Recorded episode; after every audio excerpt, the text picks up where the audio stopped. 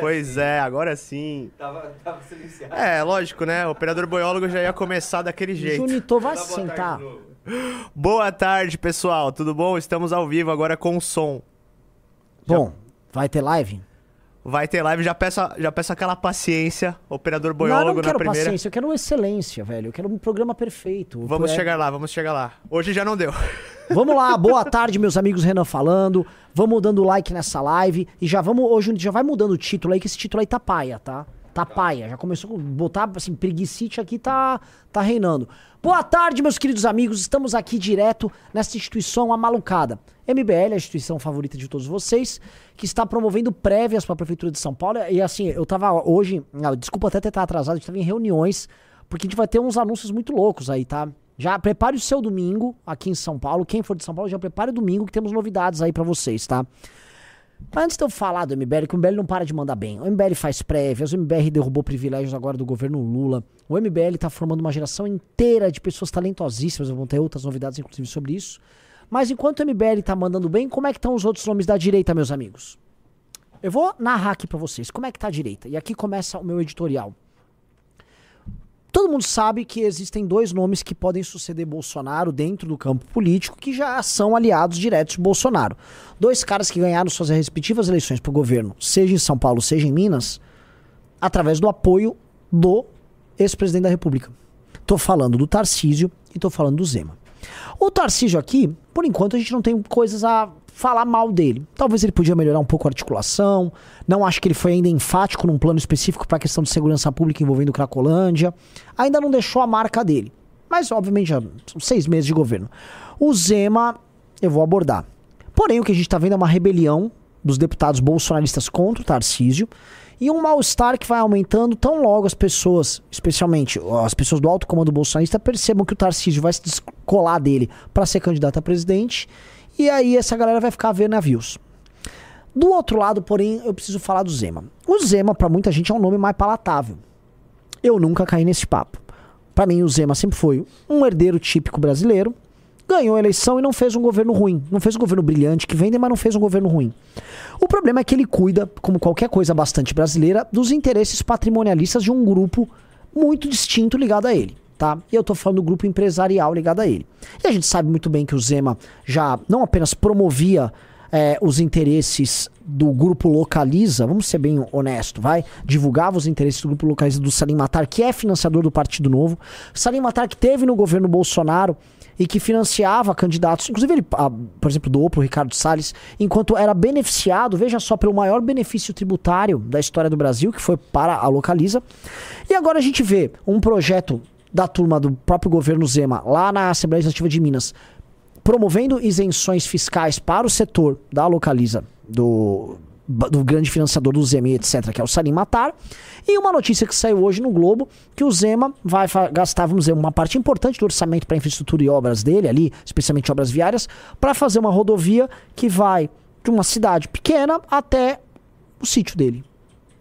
E é isso que vocês estão vendo, tá? O Zema basicamente promovendo um novo tipo de liberalismo, novo fora do Brasil, mas muito comum aqui, que é o que eu chamo de liberalismo patrimonialista, tá? Que é essa mistura entre público e privado, muito comum que todo mundo adora. Então a gente vê esses caras fazendo isso, tá? A gente vê esse tipo de exercício político sendo feito e justamente pelos chitas do Partido Novo, uma galera que se considera moralmente superior a todo mundo, arrota a superioridade, mas no fundo se mantém nessa posição única exclusivamente porque puxam o saco e passaram o pano para os maiores absurdos do governo Bolsonaro e agora estão agindo como assim qualquer governador, como qualquer político de interior, de político patrimonialista, político cartorialista que a gente conhece aqui no Brasil, tá?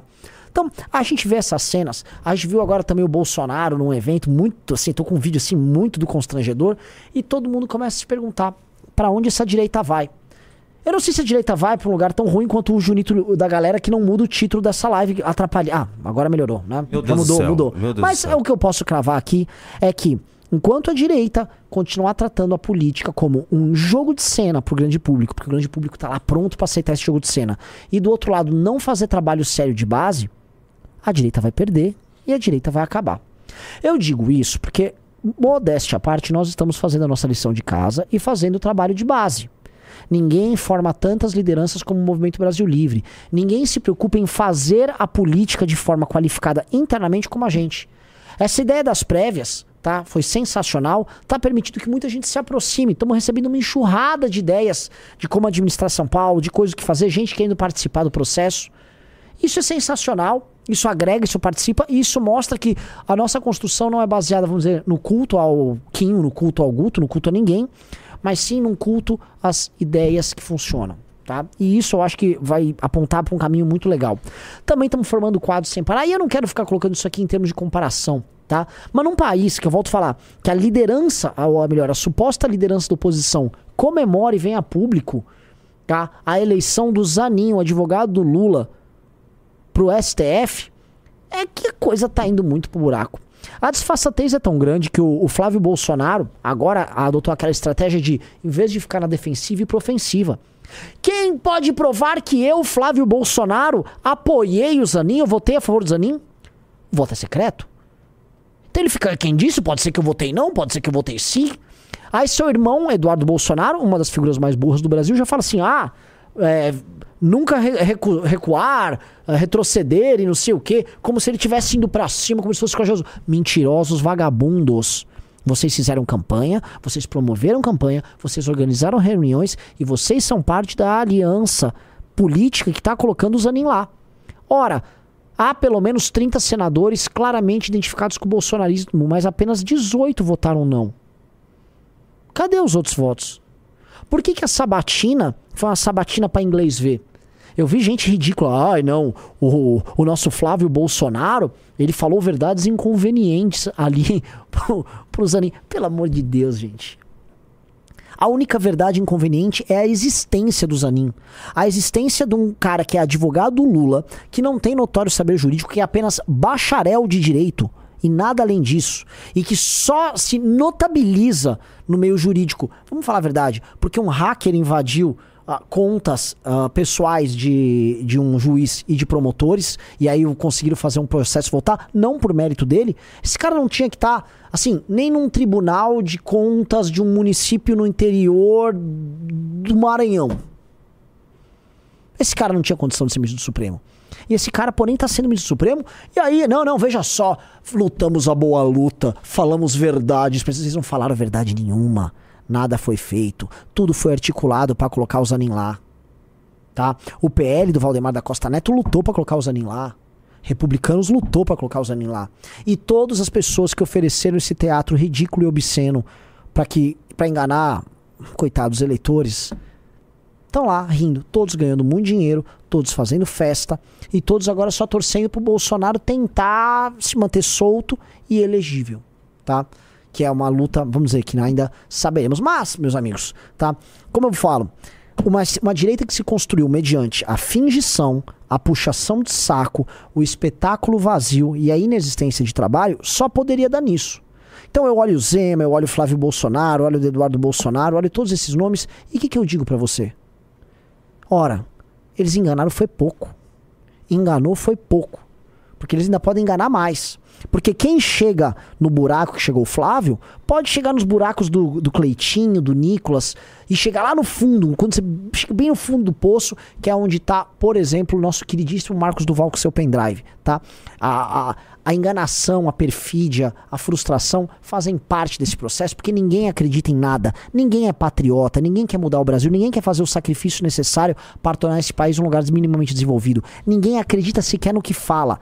Todo mundo percebeu que isso aqui é um teatro em que quanto mais você é ridículo, mais fácil você engana.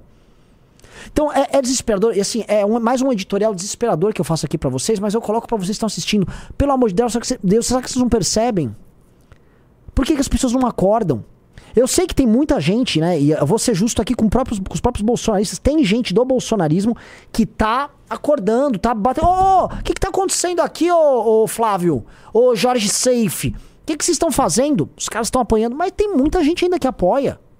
Veja, é, gente que pratica estelionato político tem que ser extirpada da política. O, o eleitor não pode aceitar. Como é que o eleitor aceita tamanha fingição?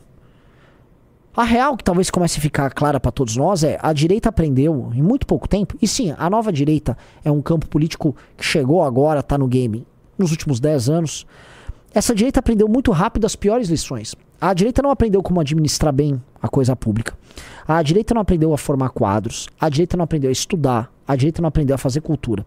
Só que a direita já aprendeu a fazer esquema. A direita já aprendeu a fazer rachadinha. A direita já aprendeu como enganar o próprio eleitor. A direita já aprendeu como ser liberal e patrimonialista ao mesmo tempo. Ou seja, tudo de ruim a direita aprendeu. E aí fica a pergunta: no que difere a direita e a esquerda no Brasil? Simplesmente a forma e o estilo de enganar seus eleitores. Um engana o eleitor prometendo igualdade e outro engana o eleitor prometendo liberdade. E eis o jogo que está aberto para todo mundo. Ah, que gotoso! Que gotoso! O triste teatro de um país que, continuando assim, não vai a lugar nenhum. Boa tarde, unida galera. Boa tarde, boiólogo. Boa tarde, Plito Bunhel. Boa tarde, Lobato Lobatovic. Boa tarde a todos vocês que estão nos assistindo. Este foi nosso editorial. Estamos com 2.400 pessoas aqui. E se Deus quiser, vamos chegar a mais de 4 mil nesse programa. Boa tarde, senhor Renan Santos. Eu só queria fazer um ponto aqui. É, eu prezo pela qualidade desse programa e eu queria que você fechasse essa camisa. Ah, eu vi aqui os comentários. E tratasse melhor o, boió, o, operador boiólogo, que você foi muito Homofóbico. grosso com ele. Você foi grosso com ele. E assim, eu quero tirar essa imagem que você não é gostável para parar esses comentários. Ah, eu até gosto do MBL, mas assim, você não ajuda.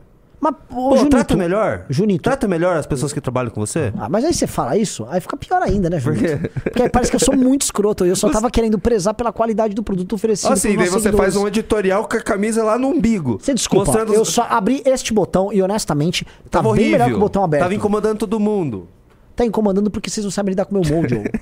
tá, agora fecha. Porque por as pessoas estavam atraídas sexualmente de por Deus, mim. Eu não queria isso. que vocês tenham isso. Ó, eu vou deixar, eu vou deixar o boiólogo, esse operador muito legal, olha, gente fina. Enquanto eu vou fazer a revista, você vai tratar ele muito bem. Eu vou estar aqui, qualquer problema ah, eu quero o Junito. Eu fico inseguro sem você, Junito. Oh, você é meu. É, é, é, como se eu fosse. Inseguro o... tô eu, porque eu comecei a fazer live de jogo, agora aparentemente você é o novo ah, então não é você que tá inseguro, é o Kim Kataguiri né? que tá inseguro, tá? Nossa, o Kim Kataguiri. Esse aí, tá... eu expliquei para ele que eu tive três vezes mais audiência da maior stream que ele fez é... na vida e ele. Oi? É, ele tá assustado. Tá, é igual eu chegar pro Faustino, Faustino, eu tô fazendo gol de bicicleta todo jogo. Ele, que pai? Que isso? é, é basicamente isso. Galera, é isso, tá? Eu quero começar tratando de diversos temas aqui. Hoje a live tá cheia de tema. Você vai ter react hoje ou não? Tem. Temos tem... os reacts que você mandou, tem umas coisas acontecendo. Temos reacts do Lula. Temos reacts de uma janta que você me mandou aqui, que, meu Deus do céu. Nojento, né? Nossa. Nojento. Mas vamos começar, já que para não perder a pauta aqui Bora. da direita decadente, a gente tem que mostrar isso aqui. Porque, é, assim, eu vou desenvolver um raciocínio aqui, é quase um segundo editorial que eu vou botar, baseado na questão estética da direita, tá? Porque, esteticamente falando, a direita é uma linguagem, e essa direita que chegou ao poder, isso aí é uma linguagem derrotada. Vocês vão assistir isso aqui, eu separei com muito carinho para vocês verem que desgraça. É esse vídeo aqui que você quer assistir? É. Esse aqui foi postado pela grande A. Julie Santos, que assim como a Pri Weinstein, são pessoas muito sensatas lá, na, lá no Twitter. Né? Então vamos aqui compartilhar aqui o conteúdo da Julie Santos. Ó, vejam esse vídeo. Vamos colocar? Acho que é no Rio Grande do Sul, né? É? Me parece. Disseram que era. Vamos ver. Vamos ver.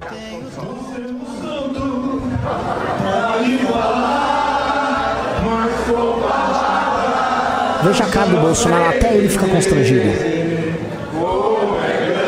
Nossa. Meu Deus.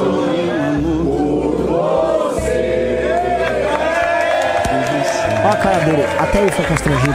Um monte de macho falando que ama o. E não há nada. Eles colocaram a música de fundo. Eu vou tirar o som, vai que a gente toma strike. É, assim. é, é, é.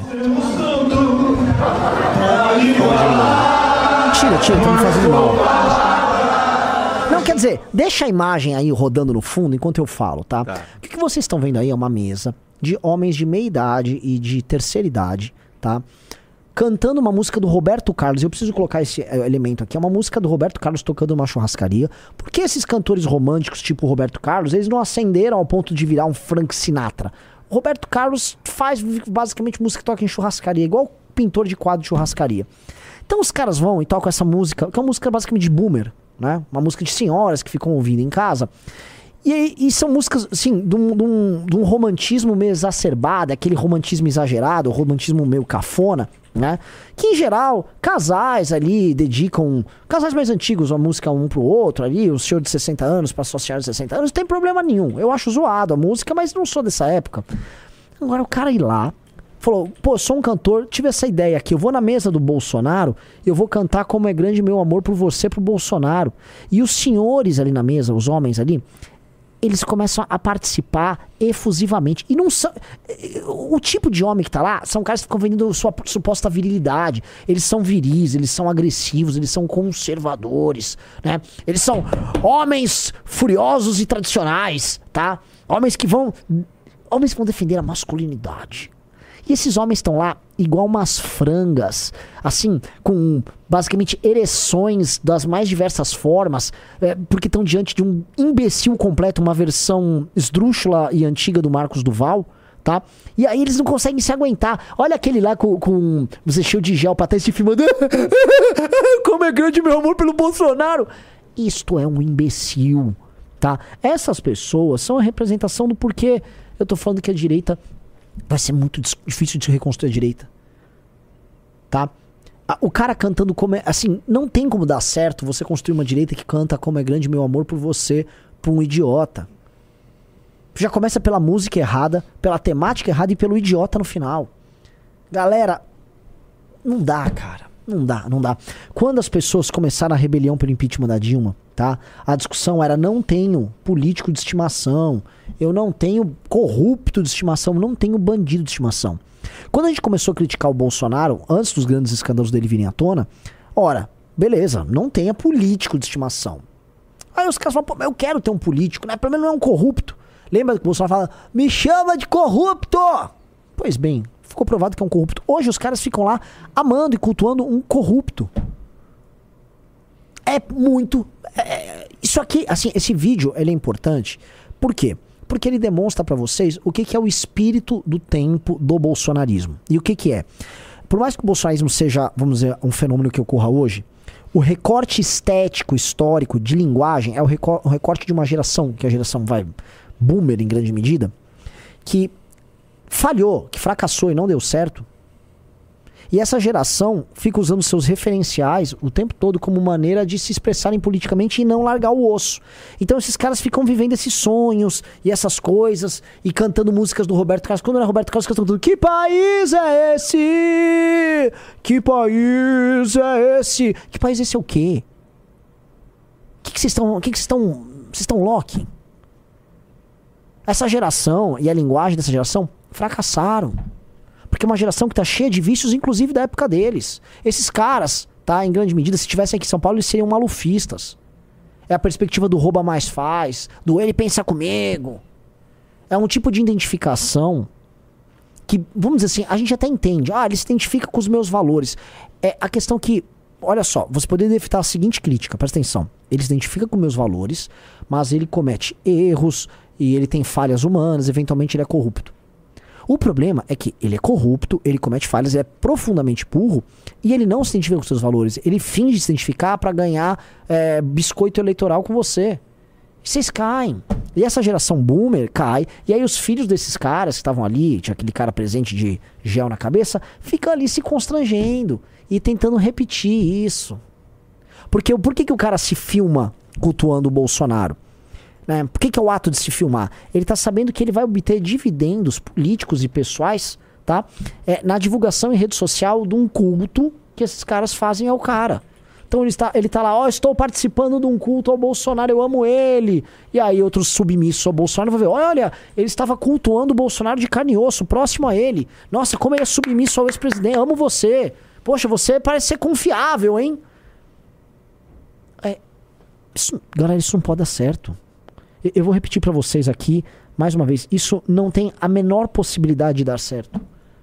Já deu errado.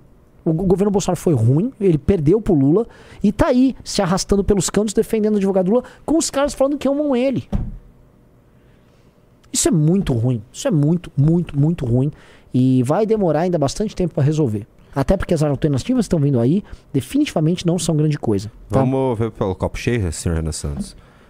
É, mas muita gente está acordando. Talvez não vai ser da maneira que a gente queira, na velocidade que a gente queira, esse, esse despertar, mas eles estão despertando.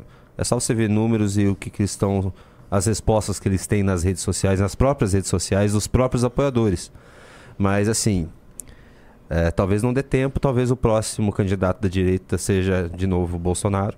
Sim. A presidência. Sim. E seria mais quatro anos sei de lá, Lula. Janja. Não, não, é, o Lula pode ir pra reeleição, igual o Biden tá indo, né? É. O Biden, tipo, absolutamente senil, tá indo pra reeleição. Porque eu tô achando que o Lula vai muito tempo ainda. Tem uma saúde muito forte. É, é. Vá, vaso ruim não quebra aí, tá ok? É o seguinte, isso, isso é, um, pa- é um fato, Junito. Você tá falando apenas verdades e verdades inconvenientes e tristes. O Lula não morre, não, e vai demorar pra esse homem morrer. É, tem saúde, tá forte, firme, forte. Tá fazendo musculação. Ele já tá gagá, ele já tá meio senil e, e mesmo assim tá funcionando. Eles deixam ele viajando. Ah, vai viajar com a Janja, fica a Janja lá toda deslumbrada. Eu vi um vídeo dela, toda deslumbrada no- naquele festival lá. Falei, nossa senhora, eu vou até mostrar.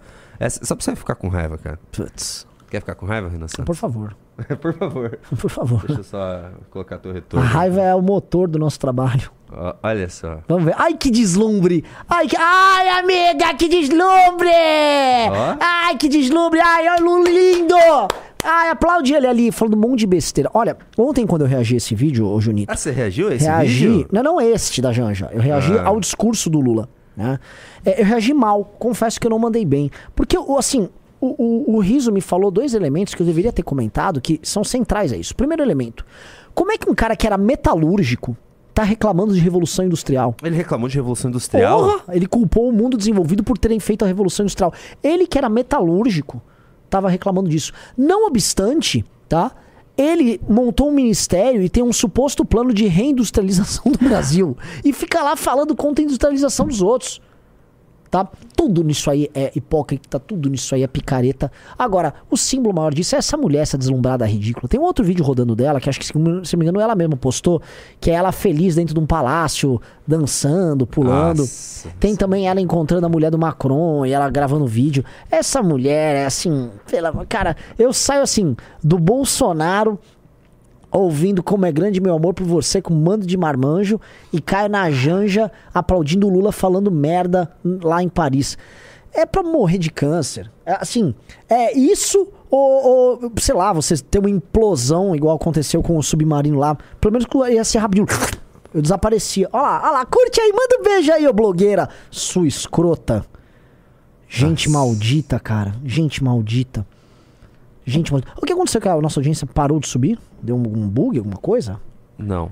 Ah, Tá subindo, pode subindo? continuar e ca- capricha e assim agradece. Sabe, a gente chegou, no- a gente chegou no 100k, agradeça. Não, eu tô muito feliz do 100k. E a gente chegou a 700 subs no- na roxinha. Agradeça Sim, também. Ah, galera já- da Roxinha, vocês são meu xodó agora que eu sou um gamer, né? Agora eu jogo Dark Souls, eu sou um, como é que é? Um Soul, Souls-like. Souls-like. Souls-like, é. Deixa eu falar um negócio, galera, ó, todo mundo que entrar no clube vai ganhar a revista Valete e pega com o, com o Senor, por favor, a próxima capa, que agora sim a próxima capa é amarela, mas agora Ai, ficou ai, decente. ai. Hã? É, eu só vou sortear da nova porque eu queria parar. Parabéns pra todo mundo, pra todo mundo que entrou no clube aqui. Mais uma edição da Valete esgotada, tá? Esgo- Acabou o estoque. Tá? Parabéns aí. Tá? Vamos que vamos. Ah, prosseguindo. Tá, eu quero, quero o negócio da Valete. E vamos então, então. Os cinco primeiros vão ganhar já essa nova edição amarelinha. Prosseguindo, eu queria comentar também do tema de ontem. Eu falei lá do Elon Musk, né? Mas eu queria que você pegasse, Junito, no meu Twitter. Eu dei uma retweetada no Elon. Ah, digite um, vocês querem que eu comente sobre Ah, já Elon Musk? de assunto já? Ah, você quer continuar Eu queria nisso? continuar, que é mais interessante a gente falar da política comunitária, porque a gente tem. Eh, a gente tá falando de desesperança na direita, mas a gente tem esperança também, porque o que tá pegando fogo também é a disputa entre Guto Zacarias e Kim Kataguiri, senhor Renan Santos. É. Eu acho que dá pra gente ficar mais um pouco, depois a gente vai pro Elon Musk. Tá, tá beleza. Então a gente pode fazer Vox Populi e Vox Day. É, escrevam MBL se vocês quiserem que eu fale das prévias do MBL. Escrevam Elon se vocês querem. Ah, bom, abre uma enquete aí. Vamos abrir enquete enquanto, enquanto também estamos vendo. É, quando entra em contato comigo para entregar a revista Valete. Ah, aí vão entrar em contato com você. Agora vai demorar um pouquinho que tem que explicar, esperar chegar a nova, né? Que essa aqui esgotou. O que, que eu faço se assim, nossos produtos todos esgotam? É ou não é, Plito? Então, prosseguindo, tá? É. É, É essa aqui? é, tá essa lin- aqui, Renan? linda. Linda, linda, linda. Melhorou, melhorou. Ainda não gostei. Obrigado, Junito, por ajudar bastante a gente a vender essa, essa importante publicação, tá? Eu, eu, eu prezo, eu prezo pela qualidade. Eu prezo pela qualidade. Eu também. Eu, essa capa eu participei e eu gostei bastante. Você, você que é tá que fazendo você vai gerar o capas efeito aqui. manada, aí a galera, ah, tá muito ruim. Eu adorei. Isso aqui tá muito bonito. Não, o, o pessoal normalmente discorda de mim, concorda com você Nossa, aqui. tá linda essa aí. Tá linda, Deixa eu mostrar. linda, linda, linda, linda, Foi. linda. Linda, linda, linda, linda, linda. Ah, pelo amor, eu tô apaixonado. E querem que a gente continue no assunto da direita, 70%. Essa, você não achou? Olha lá, Plitão Ah, achou melhor. Tá bonito, assim, mas eu não sei. Inclusive temos até o, o, o, o subtítulo da Valete, que é Cultura, Arte e Política Dissidente. Porque nós somos dissidentes do pensamento majoritário, tá? E... Nossa, que capa linda. Capa linda. Bem... Ah, o pessoal gostou, vai. Agora gostaram. E vocês Eu- pegaram eu, a não vou ser o referência? chatão, eu não vou ser o Porque chatão. uma das coisas que a gente É, o fala é- pessoal falou que tá top É, agora. 2013 tinha. Os dois elementos estão ali. A gente tem a invasão do Congresso que o pessoal fez, a máscara famosa, que foi símbolo em 2013. E ele está fragmentado, né? O desenho do Congresso. Por quê? Porque é, foi, o 2013 foi um fenômeno fragmentado. Foi inclusive de fragmentação política da sociedade brasileira. Então, é, é, tem uma semiótica da fragmentação. Tem ali a máscara e vamos que vamos. E o tema é junho, Tá. a revolução que A fracassou. Roxinha adorou, o YouTube adorou. Então, Inclusive a Roxinha, hoje a gente vai ter sorteio pelos 700 subs, vai ser essa aí já, tá? é, não, já é, já é essa, essa edição aqui. É, Tá? o pessoal gostou, então eu. Assim. Pronto, eu não falo mais nada. Mas tá- que ela tá ficou bem ótimo. bonita, essa revista Não, tá ficou, linda. ficou, ficou. É com o amarelo, eu acho que eu não gosto. Você não você pessoalmente não gosta de amarelo. É. Eu a- minha cor favorita é amarelo. Minha cor favorita. Não, né, pô? Você gosta do laranja? Não, não. O amarelo fica bom no cabelo. Tá, o pessoal gostou. Pronto. Ótimo, ótimo. Ótimo. Já Vamos vou lá. colocar ela já pra, pra impressão, então. Bonita demais, né? É, vamos lá, prosseguindo aqui, meus queridos amigos, vamos pra. Mas ninguém entrou no clube, tem que entrar no clube, pô. Vamos lá. E continue falando sobre a direita, Tá, que o pessoal comen- quer, ou- que eu ouvi você falando Eu sobre vou os- falar sobre direita, cara. É o seguinte, galera. Uma coisa que vocês precisam entender é. A direita precisa se reconstruir. Eu já falei na live de ontem, mas eu vou abordar isso de uma maneira diferente. Todos os ramos, inclusive do pensamento de direita no Brasil, eles estão enfrentando, vamos dizer assim, encruzilhadas históricas. Um exemplo: o movimento liberal brasileiro era uma coisa muito particular. Era muito particular o que era o movimento liberal brasileiro. Porque a gente estava com uma abordagem no Brasil que é uma mistura de eh, escola austríaca com neoliberalismo, aquela coisa Thatcher Reagan, eh, que a gente defendeu bastante por muito tempo, eh, num contexto nacional em que, fora do Brasil, o que a gente chama de liberalismo é progressismo. Uma mistura de uma espécie de uma social-democracia, econo- economia de mercado, ajustes e algumas reformas de competitividade e cultura woke. Aqui, o liberalismo. a- coisa ficou tão esquizofrênica que ele rachou em dois blocos. Um que é um liberalismo que puxa o saco do Bolsonaro, representado pelo, Pe- pelo Pa- Paulo Guedes e pelo Partido Novo. E outro. Pô, você teve o Vinícius Poit, gente, no final do ano passado, praticamente defendendo que as eleições foram fraudadas. Ele veio a público fazer declarações nessa linha. E plá! Do outro lado, uma coisa tipo livres, que são uns puxa-sacos de petista. Uma galera puxa-saca de petista. Inclusive, eu te falei, um advogado deles, um ser ridículo, me processou e. defendendo a Educafro. Ca- O cara foi advogar pra Educafro, esse ser bizarro. Mas a, a Livres não é de direita? Livres, Livres é da esquerda. É um grupo progressista. É um grupo progressista de esquerda. É só pra lembrar, porque assim, tem muita gente que fala, ah, somos todos melhor. Não, não tem bloco nenhum. O MBL não, não tem nada a ver com essa turma. Não os coloque na nessa turma. Essa é uma turma que tá lá buscando argumentos pra justificar logo mais o drag queen na escola pra criança. Na verdade, eles acreditam nisso. Sim, eles. Eles defendem isso. Eles isso é, defendem isso. é óbvio. Entendeu? Essa, essa é essa a turma deles ali. É, então o MBL não tem nada a ver com essa galera e nem quer ter a ver. Tá? Então o liberalismo está numa encruzilhada. E o conservadorismo brasileiro? O conservadorismo brasileiro, ele acabou se mesclando também com o movimento neopentecostal e o símbolo maior disso é o Nicolas. E o que, que significa isso? Que o conservadorismo brasileiro começou a fazer uso das, de ferramentas similares, análogas às ferramentas de administração de fiéis por parte de igrejas neopentecostais, que, vamos falar a verdade, em grande parte não respeitam o próprio fiel, eles buscam extrair as coisas do próprio fiel, e aí virou um conservadorismo que é espetaculoso e falso e que busca, vamos dizer, para suas lideranças, a obtenção desses dividendos políticos. Não é igual, por exemplo, vou dar, por exemplo, o professor Iago Martins, escreve para a revista Valete. O Iago Martins, ele é conservador, ele é um cara. Ele é pastor, ele é. é o cara respeita o fiel dele, é de uma denominação séria. Então você separa disso, só que ele não é mainstream. A, o, o que a gente deveria chamar de conservadorismo no Brasil era a linha do professor Iago Martins, Paulo Cruz. Mas não, é tipo assim, o cara da Lagoinha, sabe? É essa turma. É, é a bancada evangélica do Partido Republicanos que ganharam eleição puxando o saco do Bolsonaro e agora vão pro governo. Já estão no governo Lula na prática. E fizeram campanha pro Zanin. Então, todos, tudo aquilo que a gente chama de direita brasileira. Eu ia falar do ANCAP, que o ANCAP nunca é sério, mas pra falar do ANCAP, que virou. É o ANCAP governista do Bolsonaro, uma, uma criação nossa muito particular. Mas na prática, meus velhos, todos, todos, os campos daquilo que a gente chama de direito Brasil, ele, é, é, eles se brasilizaram. Né? Existe um conceito na indústria automotiva que se chama de tropicalização, que é quando você pega um carro europeu, por exemplo, e aí quando você traz ele para o Brasil, você tem que arrumar a suspensão para ficar macia, para cair nos buracos. Você faz uma série de mudanças no carro, inclusive piorando o carro, para o carro se adaptar ao contexto brasileiro. E, e, em certa medida, as ideias também se tropicalizam, mas não se tropicalizam para bem. Elas não se adaptam à realidade nacional para resolver problemas nacionais. Porque eu defendo essa tropicalização das ideias, até porque ficar importando a ideia de fora achando que ela vai se adaptar aqui é, é burrice. Nós temos um outro contexto sociocultural, nós temos outra história, nós temos outras características, nós temos virtudes e defeitos que esses outros países não têm. Só que parece que a gente só quer focar assim, ó, pegar a, a uma determinada corrente política e adaptar os nossos defeitos e ela se torna um pastiche ridículo. Então, é o que eu falei agora há pouco. Nós temos o Zema, que é o patrimonialista liberal. A gente tem o, o movimento liberal que pede golpe de Estado, tem o liberalismo progressista do outro. Nós temos um conservadorismo neopentecostal que se junta com o Lula e que usa Deus como um exemplo para justificar que o Zanin vire ministro do STF. Ou seja, meu velho, essa é uma encruzilhada histórica que é muito difícil a direita sair. Então, o que a gente chama de direita, ela está implodindo nessas con contradições.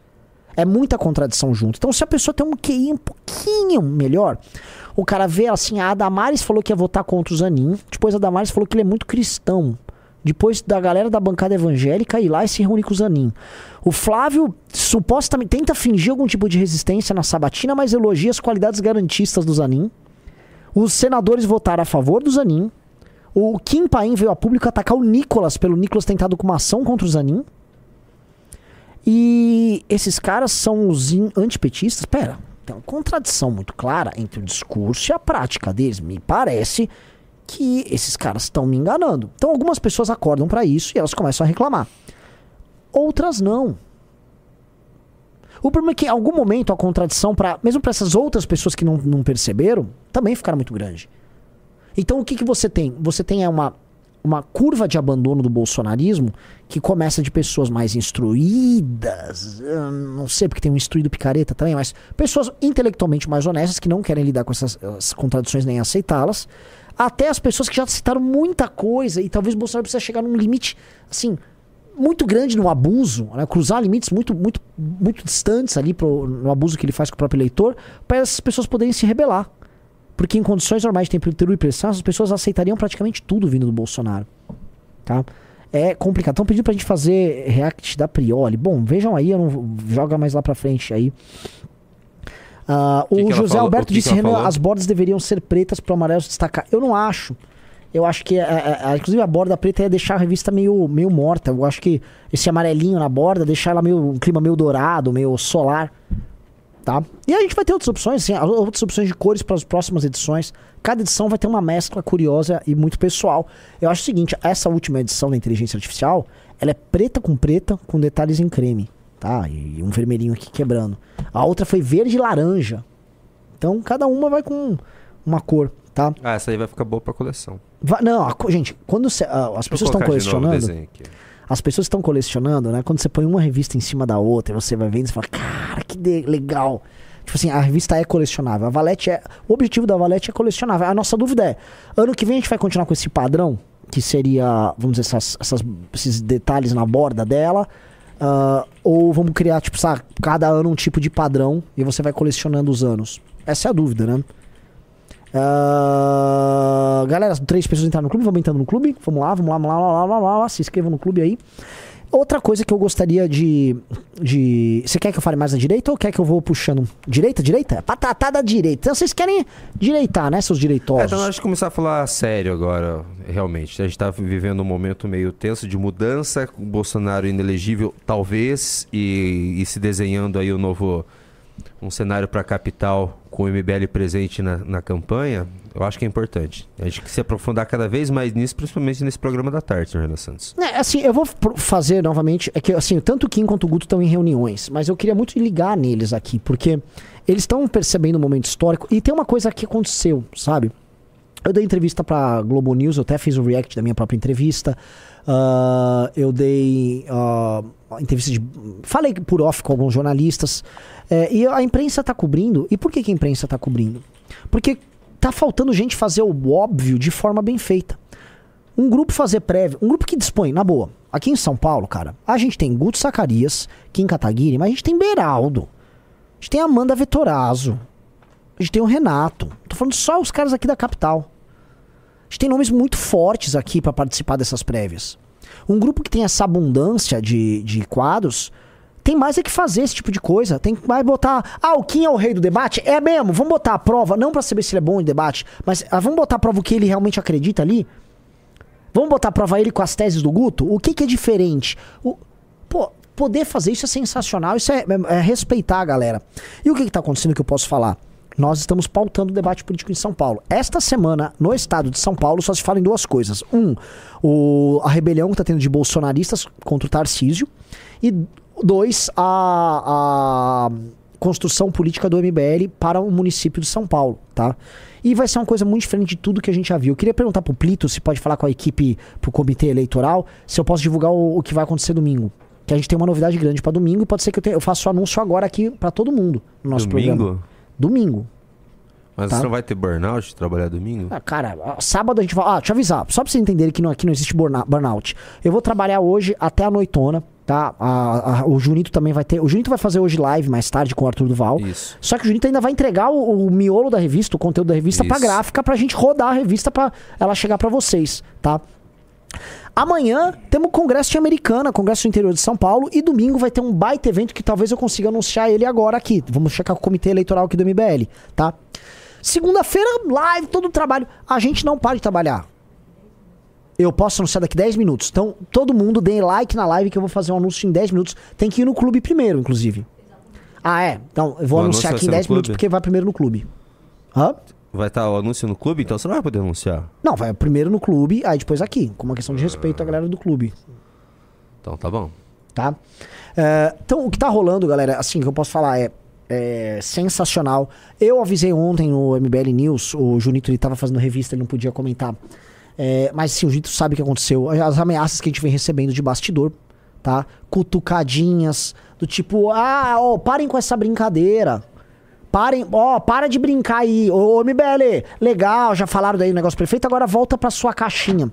Existe uma ideia na velha política e também na, na direita brasileira de que é, fazer política boa, que é o que a gente tá fazendo, tem que se deixar de lado porque fazer política boa atrapalha. Eu já tinha ouvido falar, tá, lá em Brasília, os deputados, eu não vou citar nomes, mas deputados bolsonaristas reclamavam que, ô Kim, para com esse negócio de relatório, que eles, os seus relatórios que você fica aprovando não fazem diferença para mudar o Brasil mas vocês fazem com que o eleitor venha me cobrar de eu ficar fazendo essas coisas. E honestamente, nós não precisamos ficar fazendo tanto essas coisas. Eu não tô nem falando que o cara veio tipo um vilão de filme. Ah, vou, ou, estão querendo que eu trabalhe e eu não quero trabalhar. Não, não é isso. É que os caras achavam que, por exemplo, apenas apoiar o que viesse, sei lá, do Paulo Guedes era o suficiente para eles mudarem o Brasil. Entendeu? E que o trabalho metódico que tinha de ficar provando relatório para projeto de lei fazia com que os eleitores perdessem tempo. E aí isso era tratado como um inconveniente. Então a gente já tinha anotado na época. Pô, toda vez que a gente faz um bom trabalho, é, o adversário fica constrangido em nos atacar, porque a gente coloca, vamos dizer, em comparação uma coisa com a outra. E o. E eles reclamam que o público é educado mediante um padrão de qualidade diferente. Quando a gente propôs as prévias agora, mesmíssima coisa. Tá acontecendo isso agora nas prévias.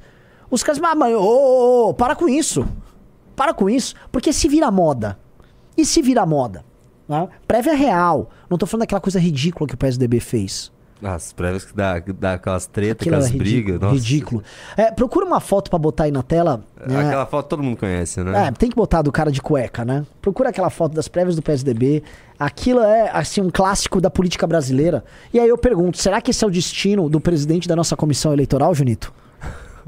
Será? Aqui, vou fazer uma imagem do, do Renatão aqui. Será que é o destino do nosso presidente da comissão eleitoral? Pergunto a todos vocês que estão assistindo, porque pode ser que seja, tá? É muito bom. É, é ok, ok, ok, ok, ok. Vou colocar o pessoal de casa ver aqui. Isso aqui era uma briga que teve nas prévias ali do PSDB. Eu não sei como a, a briga física foi parar, em, em, que um gordaço, uma, uma senhora jamanta na forma de um homem, tava caindo e estavam arrancando a cueca dele. Né? A cueca dele que tem o tamanho né, de um toldo de um circo. Colocar... Pra cobrir aquela, aquela cintura gigantesca, grotesca dele. Aquela barriga desgraçada de grande que o cara tem. É engraçado você ter falado do ano passado e dessas. Ah, não, né? Essas, essas dicas, oh, vamos parar aí, Kim. Ah, é. Porque quando o Kim vinha com os relatórios, o pessoal bolsonarista vinha atacar o Kim falando. Não fez nada mais que obrigação. É, não faz nada mais do que a sua obrigação. É, porque eles não cobram obrigação dos deputados Nenhuma. que eles votaram. Só, só o MBL tem obrigação de ter um, de baita deputado e, e trabalhar, né? É. Então, e assim, uma coisa que a gente fez também é não incorrer no cinismo e falar, ah, ok, nós vamos continuar. Realmente, pro MBL o sarrafo é mais alto. Então, o que pro bolsonarista típico é considerado, vamos dizer, o normal, para pro MBLista é considerado obrigação. É a mesma coisa. Do Messi exige joga bem, assistência, gol, espetáculo. Né? Agora, sei lá, do. Fala um jogador podreira aí, vai. Que todo mundo gosta? É. Um podreira que todo mundo gosta, Neymar? Não, pô, não é Neymar. ah, né, não, ele não é podreira, né? Sou o Neymar aí, pô, da polícia, obrigado, é pô. Tá, ele tá queimado agora, né? Tá todo mundo xingando ele. Lukaku? Lukaku, sei lá, pode ser Lukaku. Modric, Podraço. Podric? Modric não, não fala. Eu tô brincando, né? Modric, Podri, não, não fale do Modric, pelo amor de Deus. Aqui é um. Aqui é um... Cristiano Ronaldo. Ah, pera, para, ah, não adianta, não tem como fazer com futebol, porque sempre vai ter alguém fã. É. Você também é fã, que não joga nada, Cristiano Ronaldo, e vai você é fã dele. Não ganha é. nada ele. É. Inclusive, o pessoal queria falar do Neymar, tava pedindo, Renan, fale da briga do Neymar. O que eu vou falar da briga do Neymar? Ah, eu acho que o Neymar. É, eu não vou falar disso sim. Mas assim, só vou deixar um comentário, tá? É uma moça que se relaciona sério com o Neymar. Tá esperando o quê? Eu falo isso, tá esperando o quê? Tão prontos, sabe? Também fica, ó, oh, o Neymar não foi fiel. Oh, sério? Quem diria? Ó, oh, oh, não. Ó. Oh. Cada conversa, sabe? É óbvio que ela vai voltar com o Neymar. O Neymar foi lá, fez uma humilhação públicazinha de leve, e ela vai voltar no Neymar porque ela ia esperar o quê do Neymar? Pronto, sabe? Também puta assunto chato, assunto os caras é... querem ficar psicologizando. Sabe? Deixa, deixa, deixa, deixa o Arthur é, Duval falar Deixa o Arthur Duval. é, Renan Santos, Acho que a gente já conseguiu fazer um, um, bom ensaio aí sobre a situação da direita. Eu gostaria de mostrar uma, hum. uma reportagem para você aqui. Na Manda. verdade, uma manchete, assim, maravilhosa. Ai, ai, ai, ai, ai. Ah, agora é oficial. É que na oficial. época eles estavam falando que tava em teste isso, né? É atualizada às 6 horas, que vocês estão vendo, tá? Facebook e Instagram vão impedir acesso a notícias no Canadá após a aprovação de lei. Legislação prevê que gigantes da tecnologia paguem por conteúdos jornalísticos que são compartilhados nas redes. A Alphabet, dona do Google, também terá que negociar com as empresas de mídia. Isso aqui é uma matéria na imprensa, que é a parte engraçada, né? É. É, cadê? É que a Meta, dona do Facebook, do Instagram e do WhatsApp, disse que vai bloquear o acesso a notícias no Canadá após o Senado do país aprovar a lei de notícias online que prevê que as Big Techs uh, remunerem veículos de comunicação pelo conteúdo por eles compartilhado em suas plataformas. A Alphabet do Google também terá que negociar com as empresas de mídia. Segundo a Associated Press, a Meta não deu detalhes do cronograma para essa mudança, mas disse que vai retirar notícias locais de sua plataforma antes de a lei entrar em vigor daqui a seis meses compartilhamos repetidamente que, para cumprir o projeto blá blá blá aprovado no parlamento, o conteúdo de veículos de notícias, uh, incluindo editores de notícias e emissoras, não estará mais disponível para pessoas que acessam a nossa plataforma no Canadá, confirmou blá blá blá blá blá. O Google, que chegou a testar o bloqueio acesso de notícias para alguns usuários canadenses antes da aprovação da lei, disse que o site The Verge, que agora busca conversar com o governo para encontrar uma próxima solução. Até agora, o governo federal do Canadá rejeitou as sugestões de fazer mudanças, segundo a Reuters, tá? Desde 2008, mais de 450 sites de notícias fecharam no Canadá, enquanto as gigantes da tecnologia vêm ganhando mais espaço, que também motivou a criação da lei, de acordo com a French Press. Cara, por isso que eu falei que eu era a favor dessa eu parte da lei. Nossa, Tinha tá certíssimo. Passado, Tinha que passar isso. Tinha que ter passado essa parte da lei. Tinha que passar. Na verdade, isso aqui é o maior estímulo e incentivo à mídia é, dissidente e é a maior forma de se combater a grande imprensa. Isso aqui é um tiro no pé grotesco. Grotesco. Eu, honestamente, deixa de fazer. Vamos, vamos voltar, vamos ser a favor agora. Vamos ser a favor do PL da censura? Vamos ser a favor agora do PL da censura. Desculpa, Orlando Silva. Vou falar, o Orlando Silva já me elogiou várias vezes e eu elogio. Ele também é muito inteligente, tá? Ele tá só do lado de lá, defendendo coisas que não acredito e tal. Mas, pô, Orlandão, esse, essa forma de pegar a velha imprensa aí que você colocou, no fundo, é, o, ele era um ele tava seguindo ele a máxima. Ele tava deixando o inimigo agir. Ele ia, ia deixar o inimigo ele agir. Ele tava deixando o inimigo agir, o Orlando, cara. Porque isso aqui Nunca é mais eu perdoar Arthur é. Duval. Não, Arthur é um canalha. Ah, um, um sujeito um sujeito como Arthur Duval, obviamente, só podia estar errado. O Orlando tava só olhando, sabe, em código morte, tá? Passando um recado, tipo, estamos destruindo a, a, imprensa. Nós vamos destruir a, a, a, mídia tradicional. E o Arthur sem perceber lá, querendo questionar tudo. Cara, a gente sabe. O, o, o professor Ricardo também, no, no, começo, quando o professor Ricardo o, ouviu falar desse projeto, cara, eu sou a favor dessa parte. Isso aí vai destruir, porque o Google não vai, eles não eles vão não dar vão. dinheiro. Ninguém e, dá dinheiro é, assim, cara. Os caras, assim, a, a, imprensa estava imaginando coisas de centenas de é, milhões de reais. Eles vão quebrar. Centenas de milhões de reais. Obviamente que são empresas privadas. Elas vão pensar em meios de, ó, tá proibido. E aí? Ah, você sabe que o. Eu vou falar o que o Estado do Canadá vai fazer. Ele vai querer proibir a proibição. É. Ele vai querer. Isso. Daí eu, sei lá, o Google vai sair do Canadá. É isso. E a vai quebrar vai... todo mundo. E eis o ponto, tá? Muitas dessas empresas. O que eu acho que vai acontecer, e por isso que agora a gente vai chegar na Elon Musk. Você, fez, você usou essa história de ponte pra eu chegar na Elon Musk. Tá? Eu vou falar de Elon Musk. Sim, eu quero falar de coisa boa na direita. Não vou falar só de coisa ruim. Tem coisa boa acontecendo na direita. Tem coisa boa. Eu vou falar, vou passar um quadro interessante. Tem coisa boa de na direita? Só no Brasil, só MBL. A única coisa decente que acontece na direita no Brasil chama-se Movimento Brasil Livre. Agora no resto do mundo tem algumas coisas interessantes. Primeiro que eu vou colocar é o seguinte: o Elon Musk sabe que vai vir legislação draconiana no Brasil, vai vir legislação draconiana nos Estados Unidos, já tem a legislação draconiana no Canadá. E as pessoas, e, e isso vai combinar numa briga com as empresas, empresas tirando as suas sedes desses países para ficarem, vamos dizer, livres da legislação desses países. Aí as pessoas vão querer acessar via VPN essas redes sociais e aí vai ser criada uma espécie de uma nova solução para isso. Tá? Que vai ser uma coisa que eu estou criando, cunhando o termo aqui, que é uma bitcoinização tá? das redes sociais. Que é o seguinte, o Bitcoin ele criou um meio em que basicamente o, o, esses ativos, né, os ativos criptografados ali, eles não são passíveis de serem penhorados e roubados por parte do, do Estado. Portanto, é um universo econômico paralelo à, à economia formal. Mesma coisa pode ser que aconteça com as redes sociais.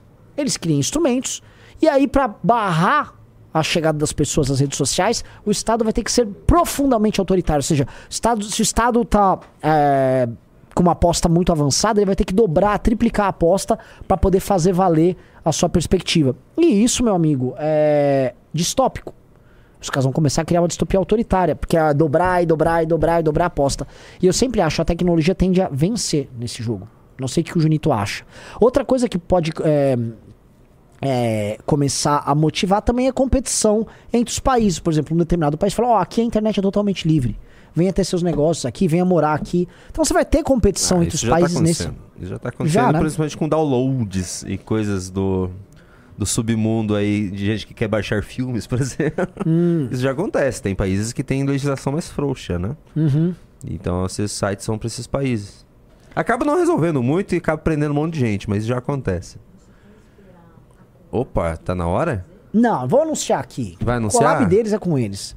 Pode, pode anunciar. Tem um meme aí? O quê? Manda o um meme pro Junito, a gente vai botar na tela. Nem Atenção. Eu sei o que, que é. Não, mas a gente tem. Mas deixa sair no deles. Ué, os caras não são os grandalhão? O que que aconteceu? Qual que é notícia, um anúncio pra domingo, pra todo mundo ficar esperto pra esse domingo aqui. Deem, ah, enquanto isso, vamos dando todo mundo like na live pra gente chegar a 4 mil pessoas logo. Cara, vamos... nem eu sei o que que é, sabia? Não, então você vai receber e a gente vai botar aí, tá? Mais uma ideia da comissão eleitoral. Ah, que vocês estavam em reunião hoje também, Sim, né? tá. Comissão Eleitoral do MBL vai fazer um anúncio. O clube, a galera do clube já tá sabendo. Não! Sério? Ah, eu vou também. Não, o domingo de todo mundo aqui tá comprometido. Nossa, Vamos lá, bota na tela, Julito da galera. Maravilhoso, cara. Por favor, manda pra mim que eu já leio. Manda aqui. Eu vou colocar na tela quando você for ler. Ah, é? Você não botou na tela ainda? Ainda não. Por... Tá no grupo do quê? Tá. Nacional. Quando for pra colocar na tela, avisa. Atenção, põe na tela e me corta pra dois também. Vamos lá. Comunicado oficial da Comissão Eleitoral das Prévias MBL. O presidente da Comissão Eleitoral das Prévias MBL, Renato Batista, comunica a todos que, após a reunião deliberativa da comissão com as equipes dos candidatos, ficou decidido a realização de uma sabatina popular, data de votação e debate entre os candidatos e suas regras. A sabatina popular possui um caráter democrático e conta com a participação direta do povo para sua realização. Esse evento será aberto ao público e ocorrerá no dia 25 do 6 às 14 horas na Vida Paulista, local onde historicamente são realizadas as gravações do Change My Mind. Os candidatos ficarão expostos às perguntas do público, que serão realizadas de maneira organizada por meio de uma fila. A sabatina popular será gravada e será publicada quarta-feira no canal do candidato Guto Zacarias. O debate acontecerá na sexta-feira e será transmitido no canal do MBL dos candidatos. As regras e sua estrutura será divulgada no momento da transmissão. Eleição se, as eleições se iniciarão durante o debate e encerrarão na segunda-feira, dia 3 do 7, às 17 horas. O resultado será divulgado no evento presencial exclusivo à imprensa, aos coordenadores e membros do Clube MBL.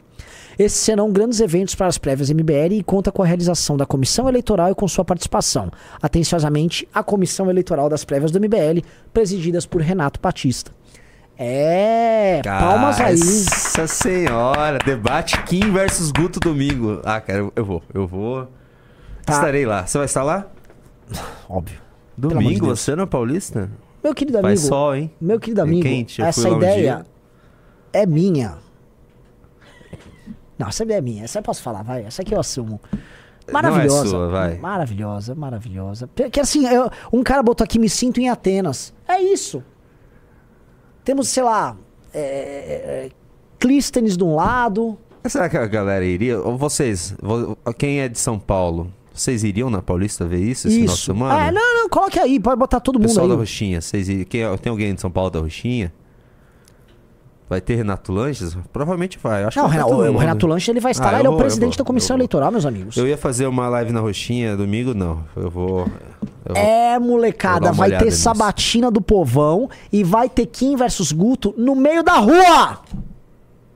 No meio da rua! E se não gostar, vai ter pergunta do próprio povo para eles.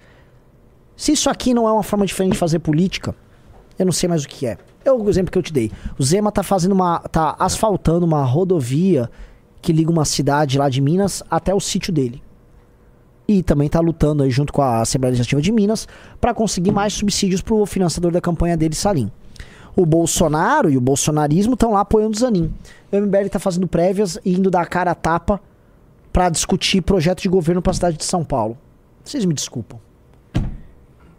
Vocês me desculpam, não é porque eu fundei o MBL que minha opinião é envezada. Aqueles que, né?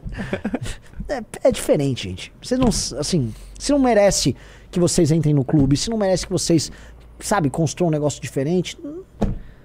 Tem que ter segurança lá, hein? O pessoal tá preocupado com a segurança do, do pessoal. E aí? Hum. É, abre uma enquetezinha aqui. Quem vocês acham que. Quem, quem vocês acham melhor, Guto ou Kim? Não posso abrir essas enquetes. Ai, a comissão eleitoral proíbe. Oh, meu Deus do céu. Ah, Renato. Renato também é muito burocrático, hein? Muito mas burocrático. Ele tá, mas ele tá trazendo bem da legislação eleitoral tradicional para esse. Pra deixar bem transparente também esse processo, né? Ele tá trazendo bastante regra da Sim, nossa, da que legislação eleitoral, eu, eu sou, bem eu sou caótico, velho. Eu gosto, eu gosto do caos. Ah, sério que você é caótico? você, você vai colocar o, o, o Kim Kataguiri e o Guto Zacarias na Paulista de domingo? É, eu acho que você é um pouco caótico. Quem mais faz isso, velho? É. Pessoal aí, se animaram? Eu, eu gostei. Eu vou confessar que eu isso é diferente. Eu não sabia disso, né? Eu não é sabia mesmo. Eu tava fazendo revista. Modéstia, isso é diferente, galera. Isso é, isso é, isso é MBL. Me desculpe o resto aí. Com respeito aí às outras expressões políticas que tem por aí. MBL é MBL. Que me desculpe o Pedro Doria, ele disse que o MBL né, se acabou, se perdeu. Se isso é se perder, meu velho, eu tô no labirinto do Minotauro. Tô perdidaço. se isso é se perder, eu tô lá no submarino afundando. Entendeu? Não Porque... pode fazer piada com isso. Uou.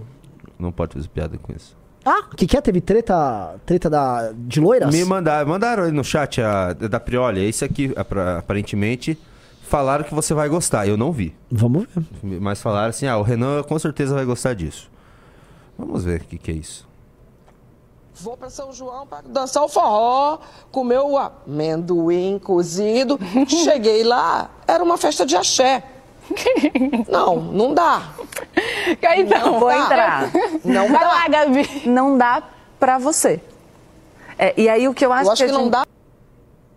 Ê, Twitter. Não dá pra internet, mas já tô imaginando o que, que é. A priori é, vai relativizar uma... a ideia da festa junina. Falar que a festa junina é o que você quiser Para que seja. o Brasil, não é, é uma trans festa junina. Meu gosto. Opa, vamos ver. Voltou, voltou. Mas parte de um juízo subjetivo seu. O que você estava esperando era chegar lá e Nossa, encontrar o Mas é a festa de São João, o que talvez... Que chatona, irmão. Ela é muito chata. A Gabriela Prioli, ela é tipo uma das pessoas mais chatas do mundo. Ela é, é assim, saiu um ranking outro dia de pessoas mais chatas do mundo, ela tava entre as 50 primeiras. Tava, ela é a Greta disputando. a Greta tava lá na frente. É, mas a Prioli é bonita, eu acho ela bonita. A pessoa tão acha? chata que ela fica feia. Olha que eu sou, é. como se diz, é, blondista, né? Blondista. as pessoas estivessem esperando é justamente o que foi oferecido. Eu acho que é muito legal a frase de o povo sabe o que quer, mas às vezes o povo quer o que não sabe, mas a gente precisa tomar cuidado com quem é que vai dizer o que o povo quer e não sabe.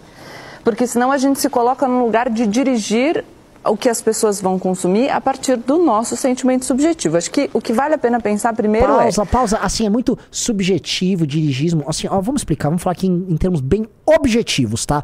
A festa junina, ela é uma festa tradicional, ela faz parte de um calendário tradicional porque ela apresenta características históricas muito objetivas. Existem músicas, comidas, existe uma data específica. Inclusive, ela é uma festa junina porque ela acontece em junho a origem dessa festa acontecer em junho é porque ela, acontece, ela vem lá do hemisfério norte e é lá que acontece justamente o São João e ela advém de tradições pagãs. Não é nem por causa do São João. Ele, São João é considerado um santo casamenteiro, então, Santo Antônio. Desculpa, Santo Antônio é um, um, um santo casamenteiro. Mas é porque as tradições profundamente germânicas do Midsommar, tradições é, basicamente de, de festas ligadas à fertilidade por conta daquele período, tá? Essas tradições elas foram adaptadas pela Igreja Católica e convertidas naquilo que a gente chama de festa. Tanto que o pau de sebo, né, é uma representação fálica. As mulheres estão dançando ao, ao redor de um falo gigante, entendeu? Como representação de fertilidade e tal. Isso é uma tradição muito objetiva, antiquista, milenar, que foi trazida para o Brasil através da Igreja Católica, convertida já em festa junina. Tem um conjunto de tradições, então você vai comer paçoca, como outra falou, tem um amendoim, você vai comer milho, você vai tomar quentão, você vai tomar é, vinho quente, entendeu? Você dança, quadrilha, você bota a roupa assim, assim, assado. É objetivo. Ela tá criando agora a transfesta junina. Que é uma, assim, é, é uma coisa muito engraçada, que ela falou, não, é o seu juízo subjetivo. Não é o juízo subjetivo da Astrid Fontanelli. Fontenelle, sei lá o Você nome. Você tinha visto esse vídeo? Não, mas é porque é, é, eu sei o tipo de. É, a, a Prioli é uma relativista. Porque cê, o que você tá falando, a pessoa que mandou esse vídeo falou exatamente isso que você tá falando. O Renan vai falar isso, isso, isso. Porque ele vai defender a tradição. É lógico que eu vou defender a tradição. Vamos eu sou tradicional. Vamos ver mais. o que é o São João tradicional? Porque o São João do Brasil, ele também bebe em fontes de um São João que vem da Europa com os colonizadores da tradição católica, que por sua vez bebe da fonte da tradição pagã que celebrava a colheita. Então, qual é o marco temporal que a gente vai estabelecer para dizer o que é a tradicional? Gente, talvez não acredito um que a Prioli, assim, fico até feliz que a Prioli sabe disso, né? Conhece? Agora, assim, a, a, o, o que é o, a, o corte temporal? O corte temporal é o que se estabilizou e se sedimentou aqui como cultura que é parte da cultura católica, porque as pessoas não professam uma religião pagã aqui no Brasil. O Brasil foi fundado por católicos. Quando desembarcou uma caravela aqui, não chegou, sei lá, um, um, um mitraísta aqui. Era a ordem de Cristo, né? É, era a pessoa da ordem de Cristo, não da ordem, sei lá, do Mitra ou da ordem de Votan, entendeu? é, não era, entendeu, o, o Prioli. Então, assim, você, isso aqui você está criando. Você tá, eu usei história aqui para justificar a tradição e falar da manutenção da tradição. Ela está usando a história para deturpar a tradição. E olha que eu amo paganismo, tá? Talvez eu seja um pagão, mas eu um, sou um pagão defensor dos católicos. Você é um pagão defensor dos católicos? Sou, eu sou exatamente isso. Até porque não existe religião mais pagã do que o catolicismo. Você é tipo Uhtred, de Bebenberg? Hum, não, não conheço. É, é muito bom. Alguém do chat conhece o Uhtred de Babenberg? Pessoal, alguém tem um dados Coral pra eu ficar jogando livros. aqui? Jogar os dados. Ah, seis, um, três. Vamos lá. de história. Mas para mim, tradição não é só o livro de história. Tradição é prática. Mas então, não é é só a isso que origem. eu estou querendo dizer. É a prática. É Ela caiu na é. armadilha da Prioli. Ela caiu na armadilha da Prioli. Vamos lá. quando ele chegou aqui no Brasil. O que você diz é, para mim é, a morte do meu mundo não é a morte do mundo. O fim do meu mundo não é o fim do mundo. Não tenho problema então, de as falar pessoas para mim é, porque eu tô dando a minha opinião, Sim, minha mas o opinião eu- não é a opinião Ah, mas você de todo mundo. da Prioli, que a mas é a opinião. A Priori ela vai, vai cair nesse jogo de subjetividades. E a Astrid Fontanelli, como ela não acredita em nada também, porque ela é uma relativista Essa é a moderna. Astrid? Essa é a Astrid. Ela vai ir pro jogo da subjetividade. E no jogo de subjetividade, ela já caiu na armadilha da Prioli. Tem que defender em termos objetivos, sim. E o corte é, e eis o problema de você ter uma festa que é tradicional, querendo se perder da tradição religiosa imbuída nela. Porque se você for falar de um aspecto meramente lúdico de uma festa, de um calendário cultural. Aí a priori pode ganhar discussão na prática, querendo dizer o seguinte: ó, então, mas a festa vira o que quiser. No fundo, São João, você pode dançar funk no São João. Então, o que, que é a festa junina? Pode ser não ser nada, que é o que a priori quer falar. Né? Ou como você quer, através da sua subjetividade, manter vivo o mundo que você supostamente vivia. Foi o que a Prioli falou agora, que seu mundo pode morrer. Seu mundo pode morrer, mas o mundo vai continuar existindo, né? E a Astrid, como é uma materialista, assim como eu também sou, eu sou um materialista em desconstrução, né? A, a, a, Astrid, como é uma materialista, o que foi? Como assim televisão de desconstrução? Você tá, virando, tá le- levando a sério o, o paganismo? Não digo paganismo, eu sou cada vez assim, eu, Ou fui- mais eu, eu, fui- eu já fui ateu. Você tá virando Eu já católico? fui ateu. Hoje assim, eu sei que o ateísmo é burrice, tá? Eu não eu mas eu não, eu não professo nenhuma fé específica. Mas é burro, não, é burro, essa posição que eu estou é burra. Entendeu? A, a posição de ser um materialista é burra. Então, eu, porque eu acredito o seguinte, não existe tradição imbuído de, do, de uma religião ou de dogmas, entendeu? Ah, Então, seguinte, a festa junina, pra ela, pra ela ser objetiva, ela tem que estar ligada à tradição católica e à religião católica. Que ela, a religião católica adaptou uma festa tradicional pagã, ela adaptou e colocou dentro do seu calendário, que é um calendário cíclico ao longo do ano. Você pega as festas católicas, elas obedecem a um ciclo. Igual a própria Pioli falou, um ciclo que envolve natureza, né? O ciclo do solstício de verão, solstício de inverno, porque no fundo São João é uma festa li- ligada ao solstício de verão, no hemisfério norte, assim como o Natal tá ali mais ou menos próximo do solstício de inverno. Você tem os ciclos ali, né? Ah, não E- me abandona, Renan. Só vai sobrar só eu e o Arthur Duval de ateu aqui no escritório, mano. Eu não quero ficar no time do Arthur Duval, eu vou virar cristão. Na hora. Na hora. Quer, quer continuar? Então, continua, mas o que eu quero dizer é o seguinte: a Astrid, então, como ela é materialista, ela não vai conseguir fazer a defesa correta da tradição. E a tradição tem que ser objetiva. É porque é uma tradição católica, nós somos fundados com isso, nós vamos manter e cultivar isso. O, o Gabriela. E você, não é que você é, quer relativizar, você quer destruir isso, porque sua função no debate público é a destruição de qualquer tipo de elemento objetivo e tradicional na nossa sociedade. Porque você é uma progressista, acreditando no progresso, na mudança eterna, indo para um lugar que você nem sabe onde vai chegar. É o pessoal falando é, que eu só. assim, Mas Deus me livre defender ateísmo. Só tem.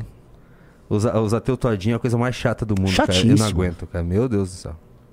de muita gente que quer manter a tradição e não quer perder essa parte da história, sobretudo nordestina, tão forte, tão bonita, que movimenta realmente muita coisa.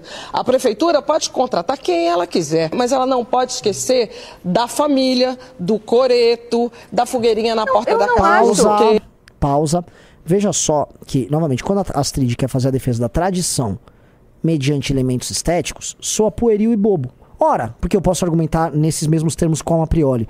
Ora, por que, por que não botaram, então, o axé, que é um elemento também tradicional brasileiro hoje? Ora, é um elemento cultural a mais pra você colocar. Você põe a fogueirinha, você põe o coreto, você põe o axé. Por que não botaram um funk? Eu também posso botar uma drag queen dançando com crianças, é um novo elemento cultural brasileiro. Posso botar o que eu quiser.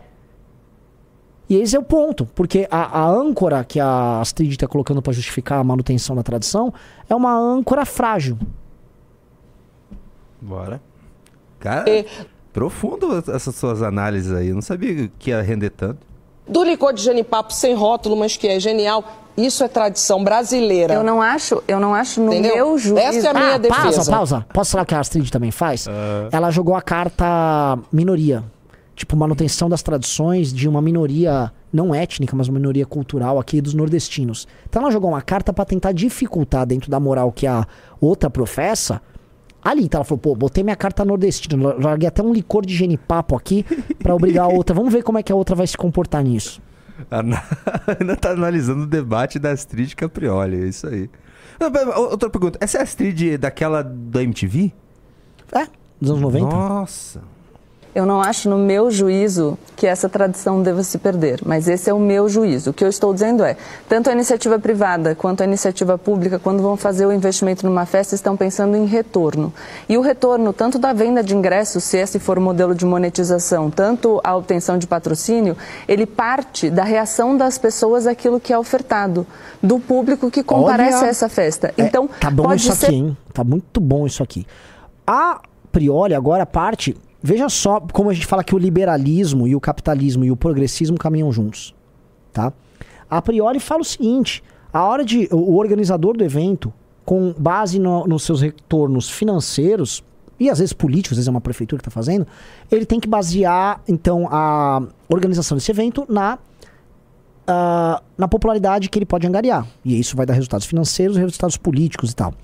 Portanto, né? Eles têm que ter a liberdade para isso. Portanto, tradição nenhuma existe nesse, nesse aspecto, porque a tradição ela se molda às necessidades materiais desses organizadores.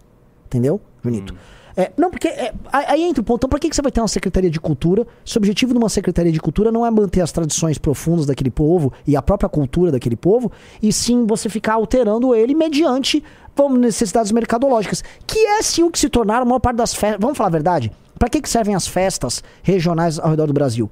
Eu lembro que há dois anos atrás, o ano passado, ficou rolando todo um escândalo sobre cachês de cantores sertanejos que tocavam pelo interior do Brasil. Uhum. Por quê? Porque as festas tradicionais do interior do Brasil são todas iguais. Estão todas iguais. São todas iguais. Vem uns cantores sertanejos, ganha um cachezão, faz, pá, pega um avião e vai embora. E na verdade, o circuito cultural de shows no Brasil são todos toca é todo tocado com dinheiro público, mediante as regras e a lógica que a priori está falando. E o que, que você tem? Destruição e perda de tradições, ou seja, não há manutenção de nada tradicional e cultural, e homogeneização baseada em mercado. A Prioli agora está sendo uma liberal progressista, que no fundo é o que ela é. Ser que a minha opinião seja divergente das pessoas que consomem, mas eu legitimo essas pessoas que manifestaram um desejo de consumir algo que de repente é o que eu não gosto, e por acaso na nossa reunião a gente viu que eu nem consumo o sertanejo que foi o motivo da polêmica, mas eu acho que as pessoas têm o direito de gostarem de coisas diferentes das quais eu gosto. E, e, o que eu acho muito interessante, de verdade, eu venho de um lugar de debater política e eu escrevi ah, é, você muito, sobre ideologia. Ela escreve muito, você, escreve, você lê e escreve escreve muito. Ah, eu li muito. Chata de galocha. Vamos lá. E a gente fala muito no Brasil sobre um pensamento conservador. Quer fazer algum comentário? Não, ela usou a. Ah, ah, o Tutu tá aqui, pô. Ô, Tutu. Chega aí, chega aí, chega aí. Se quiser chega, participar, chega, chega, vem aí. A gente tá falando da Prioli. Tá tendo um debate Prioli versus Astrid Fontanelli. Nossa, pra ver quem é mais legal. Não, não, essa é boa, porque assim, esse debate, porque o Arthur, o, pô, puxa uma cadeira, o Arthur é um materialista aqui. É, é o seguinte, a Astrid Fortanelli estava reclamando que estavam botando músicas mais modernas nas festas sertanejas. né? Eu quero ouvir meu, sabe, minha quadrilha, hum. comer meu amendoim, a Piali. O quê? Mas isso é uma questão subjetiva tua. Né? As, as festas evoluem, a opinião das pessoas muda e tal. Hum. E a Astrid ela, ah, não, tem que manter uma coisa mais tradicional. Eu quero ver o coreto, eu quero ver a fogueira, não sei o quê. E eu, não, porque o circuito com. O, as festas, os promotores das festas têm que ter público, eles têm que se adaptar, e a sociedade muda. E às vezes o mundo que você conhecia morreu, mas o mundo normal não morreu. E ah, é o que eu falei. Eu ah, sou contra. Você é contra o quê? Eu sou contra a modernização da festa junina. Ela só tem graça por ela ser supostamente tradicional. Tipo assim, se você, se você toma quentão o, dia, o ano inteiro, qual a graça de você tomar quentão na festa junina? Não, é um, é um ponto. Então, assim, só tem graça. É, meu, ah, por que, que a Copa não tem de dois em dois anos? Para que a Copa seja um evento, tipo, mano, se perder só dali quatro anos. Então, assim, eu, eu, eu não acho que tem que ficar modernizando. Oh. Sua opinião. Olha, o Arthur foi o tradicional. O materialista Arthur Duval. O materialista Arthur Duval. O profundamente materialista Arthur Duval. Progressista, a gente já teve várias discussões. o progressista Arthur Duval defendendo a manutenção da tradição. Aí eu vou colocar o meu ponto, porque a, a Fontanella ela vai se perder no debate, porque como ela é uma progressista também, ela defende assim, ah, isso é um aspecto cultural, ah, lá no Nordeste, assim. E eu falo, a tradição só se mantém se tiver uma religião por trás que justifique a manutenção da tradição como dogma, praticamente. E a tradição ficar viva na alma das pessoas, entendeu? É, e aí eu uso esse argumento, porque na prática o mercado vai corromper tudo. Eu não sei, eu não sei. Cara. Ah, cara, que sim. Eu, eu, morava, eu sou de uma cidade de é, é, descendência alemã, Marechal Cândido Rondon. Lá tinha muitas festas, pelo menos quando eu era pequeno, com muitos cantores com aquela temática, se vestindo daquela forma. Sique, saque, ah, roi, roi, roi. ah, daí, ridículo. Hoje não, é você vai lá na Expo Rondon, vai ser só show de sertanejo. É, é, por exemplo, qualquer, Arthur, não. qualquer festa tradicional no interior do Brasil são vários shows sertanejos no lugar aberto. Não, mas mais do que isso. Por exemplo, quando eu ia em rodeio, sei lá, 2005, 2006, tipo, tinha o, o tipo Rick Renner, que eram os reis dos rodeios, né? E tinha, tipo assim, Capital Inicial. É. Tem nada a ver, velho. Assim, desculpa, é que eu não ia pra ouvir música, mas se eu fosse um cara saudosista, um cara, não, pela tradição, nada a ver. Você meter um. Agora, agora tá. Agora pior. Agora é MC. Tá ligado? Os rodeios agora tem MCs. É mesmo? Opa, e a galera tá reclamando, e com razão. Então, assim, velho, é, é, sei lá, eu acho o seguinte: quando você tá baseado só no, no vazio, né, na futilidade, sem a, a, parte cultural, meio que você tem que aceitar. Você vai fazer o quê? Você tem que ir onde o público está. Agora, no, fa no caso de festas juninas, tá, acho que perde o sentido se ela for modernizada. Eu penso assim. Eu concordo contigo, eu tô, eu tô nessa. Eu acho que não tem que modernizar nada. É, e, só que a Astrid ela faz uma defesa frágil disso. Ela teve que puxar a carta Nordeste, sabe? Tipo, ó, ah, defesa. Não, aí ah, querem não, vocês querem acabar com a cultura. Não, peraí, velho. Uma, uma opinião importante que o Gustavo, Terra, o Gustavo Terra falou. Festa Junita, em homenagem ao São Junito da galera. Não, eu acho o seguinte, cara. É, é, é não, não é. Você não tem que ser reaça, sabe? Ah, não pode. Não é isso. Mas eu acho que perde o efeito. Eu acho que assim, se você fizer, você não vai estar tá acabando com a cultura de ninguém, você não vai estar tá matando, não é isso. Só que é só babaca, tá ligado? quer continuar? É Vamos... É tipo, é tipo arquitetura neoclássica. É só feio. É só feio. Boas. Opa, dá um recado aqui. Você vai ah, fazer um desafio hoje. É. Hoje tem uma live de um jogo que chama Dark Souls, é isso? Isso, hoje é Mano, Dark Souls. Eu, eu gostei muito do nome desse jogo. Dark não, Souls? É claro. Você sabe que eu não sou gamer. É. Bom demais, viciante. Então, assim, cara, ó, eu, eu, eu, vou te falar os jogos que eu já joguei, que eu já gostei. Ah. Em 2002, eu jogava CS. Eu joguei, tipo, por 30 dias nas minhas férias. E aí eu percebi que eu ia ficar viciado. Aí eu parei. Falei, não, não, eu vou parar. Eu joga parei. Contra o, joga contra, então, o, o Casca Grossa. E eu joguei, pode ser. E eu joguei, e eu joguei. Eu joguei com aquela Roberta Faf também. Uma vez fui lá jogar, mas eu fiz só um, um dia. E uma vez, eu, esses dias eu fui na casa da minha mãe, meu irmão tava jogando GTA. Eu falei, deixa eu ver como é que é essa parada. Só que assim, eu tenho absolutamente nenhuma coordenação naquela. Nossa, naquela é bom bolinha. então demais o jogo. Mano, hoje. não consigo. Aí eu, eu, logo no começo do GTA, você tem que mirar nos policiais e matar. Mano, é... não, mano, não vai, velho. O negócio é mó difícil, velho. Então é hoje. GTA e CS, Battlefield, com essas bolinhas, é mó difícil, é, cara. É, difícil. é muito difícil. Vamos ver, vamos ver. Vamos ver como é que vai ser. Vamos ver se ele vai. Vai ser às 9 horas na, no canal Roxinho. Da rede Roxinha. Outra coisa, assim, sabe quem vai ficar pistola, o, o Arthur? O Kim, que ele era o nosso gamer, né? Eu, na minha primeira aparição jogando Dark Souls, eu cravei o triplo de audiência que ele costuma ter lá na, lá na rede roxinha. Imagina você. Isso é tudo quero saber se você foi bom. Fui foi bem, Fui bem. Ele conseguiu matar o boss, o primeiro boss. então, Vamos ver se você vai conseguir matar. Então. Oh, outra coisa, cara, Arthur, vai ter umas lutas, eu já vou te dar uma dica. Com uns caras que tem um chefão, que tem ganhado o boss, beleza. Mas vão ter umas lutas que são contra um, uns caras. E, cara, respeita muito eles na luta. É o pedido só que eu faço. Uma hora você vai entender na hora. Você vai respeitar. É, só respeita eles, por eu favor. Te respeito, né? Eu te respeito. Eu te respeito. Eu te respeito. É isso aí. Vamos para as participações? Você quer ver o restinho do vídeo da Não, vamos, vamos terminar aqui o restinho. Então, a gente vai. Restinho. Eu ainda nem falei do Elon Musk, quero falar de Elon Musk porque se alicerça principalmente na defesa da tradição. Então eu acho interessante Sim. como em determinados momentos, até uma visão mais progressista é. É, eu, tem um apreço pela tradição. E isso é para a gente ver que a gente se encontra em alguns é, lugares. Eu... É, era só Ai, isso. nossa, olha como a gente se encontra em certos espaços, né? Você percebe que a nossa linguagem é capaz de diálogo. E se a gente estiver num espaço democrático, a gente. Ah! Eu acho ela bonita. Ah! Eu Eu acho- odeio isso. Sabe por quê? Porque eu vivi esse universo na faculdade, eu fiz USP. É, Essas pessoas ficavam falando essas coisas o tempo todo. Não, porque eu acho que um espaço aberto de discussão é super necessário para que a gente possa fazer uma troca, um intercâmbio. A transversalidade. Nossa, Eu acho ela bonita, né? Ah, Desculpa. olha só, eu sou do universo blonde aí, como vocês falam. E tem uma pessoa tão chata que. Pelo amor de Deus. Eu tô mandando calar a boca e me chamando de gadão. Ah, tá bom. É, eu vai- acho ela bonita. Sou Pode gadão, sou, gadão, sou gadão da Tá. Prioli. Ela é bonita. É, eu quero. A gente tinha feito um gancho lá falando sobre redes sociais. Eu quero falar sobre Twitter. Eu queria. ah, Sobre Twitter, sobre Elon Musk, tá? É, porque ele. O Elon Musk ele fica deixando 4 20. pistas do que ele vai. 4 e 20? Steer Agora eu vou fazer com, Dum, dum, com, com o boiólogo. Vai, dum, boiólogo. Dum, dum, dum, dum, dum, dum, dum, dum. Steer up. Dum, dum, dum, dum. Dum, dum, dum. Dum, dum, dum, dum. Steer up. Dum, dum, dum. Oh, dum, dum, dum, Bora. Vamos lá, é, vamos lá, pro- prosseguindo. ai, ai, meu Deus do céu. Vamos lá. É. Porque o cara mandou assim, ó, fumando um baseado, vendo isso tá maravilhoso. Então o cara tá assistindo, ó, que que é isso, velho?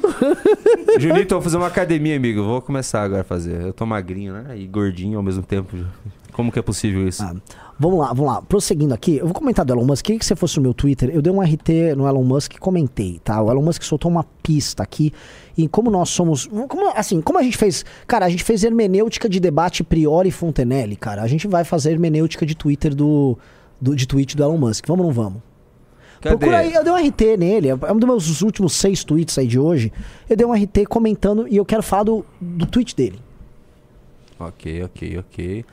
Aqui. Perhaps, esse aqui? E- We just need isso. a modern day Sula. Isso, eu quero falar O que disso. é Sula? Põe na tela, tá? Bota o traduzir tweet pra galera entender ali que ele tá falando tal, pra deixar bem em português. É, o pessoal sabe falar inglês Talvez aqui nós só live. precisamos de um Sula moderno, tá? Quem é o Sula? Sula foi um general romano, tá? Advindo da elite romana e defensor do, da elite romana, dos optimates, acho que é optimates que se fala, tá? É que durante as guerras civis em Roma, ele representava essa facção, especialmente a facção do Senado, ou a facção de elite, contra os populistas que ali surgiam. No caso, você teve o Mário, que foi o cara que reformou o exército romano, e o Sula enfrentou o Mário em grandes guerras. O Sula foi inclusive general próximo do Mário, depois ele enfrenta o Mário, quem Catilina, briga com Catilina, briga. Enfim, o Sula é, é, foi um dos homens mais, brilhantes de Roma, mas ao mesmo tempo ele perseguiu todo mundo ligado ao Mário, perseguiu o César. O César surge muito também em ódio, em contraposição ao que foi o Sula. Por muita gente, o, Sula era considerado um demônio, né? O, o ponto é o seguinte, tá? O, o que, que o Elon Musk tá falando ali? Quando ele fala que nós precisamos de um Sula moderno, é, ele acha que você precisa de alguém que se coloque na posição de um ditador, de um tirano, tá? E que tente dar fim, como o Sula tentou, às guerras faccionais, destruindo os populistas que surgem ali, tá? Quem acompanha o nosso trabalho, quem viu o, o- o documentário lá do clube que a gente fala do, do Curtis Yarvin, quem acompanha, a gente vem tratando muito do Elon Musk, a gente sabe que há uma espécie de uma construção de uma ideia de uma espécie de um monarca, tá? Um monarca a pacificar uma América que tá, vamos dizer, a República Americana está em crise e alguém precisa dar fim a essa espécie de guerra civil interna. Isso é falado pela turma do Peter Thiel, isso é falado pela turma do do Curtis Yarvin, os neo-reacionários americanos tratam disso, há uma facção da direita americana tratando disso. E aí quando eu vejo o Elon Musk, não é a primeira vez que ele fala do Sula, fala novamente, para mim o que que o Elon Musk aponta? Para mim está sendo apontado que o Sula, possivelmente, é, é um homem a concorrer nas eleições americanas, tá? Para que no futuro venha a própria contraposição ao Sula, que seria uma espécie de síntese, que seria o César, tá? O César era um homem da elite americana, da elite romana, e que era popular. Ele era um populista e ele era um cara da elite. E o César, ele, buscou, ele trabalhou pelo fim das, da, das guerras civis e se tornaria, não fosse morto ali no Senado, imperador. Quem foi imperador foi o filho, filho, filho, bastardo, filho adotivo dele ali, o Otávio Augusto. Por que, que eu tô falando isso? Porque é o, muito baseado num pensador chamado Oswald Spengler, tá? A, partes da direita americana estão imaginando que os Estados Unidos estão passando por esse período que Roma teve, que é o período que teve uma a República, que foi o período mais glorioso de Roma, foi o período da República. Acho que o período mais glorioso de Roma foi a República no momento que a República enfrenta Cartago. O momento que a República Romana enfrenta Cartago é o momento mais glorioso, é o momento do ápice de Roma. E aí depois ela passa por uma decadência com essas guerras civis, e aí ela tem uma segunda investida de energia, que é quando ela se torna império. Né? E aí ela resolve as brigas faccionais, ganha uma vitalidade para um tempo, aí depois o império cai. É, me parece que essa, essa, direita, além do Spengler, que o Spengler faz essa comparação, ele, faz, ele tem um livro que chama O Declínio do, do, Ocidente, e ele faz uma comparação entre Roma né, e os Estados Unidos agora, os Estados Unidos seria Roma moderna, é, os Estados Unidos está nessa fase declinante da República. Então, neste momento da fase declinante da República, é, é onde surgem os Mários, mas é onde surgem os Sulas também, o Sila, quem prefere chamar.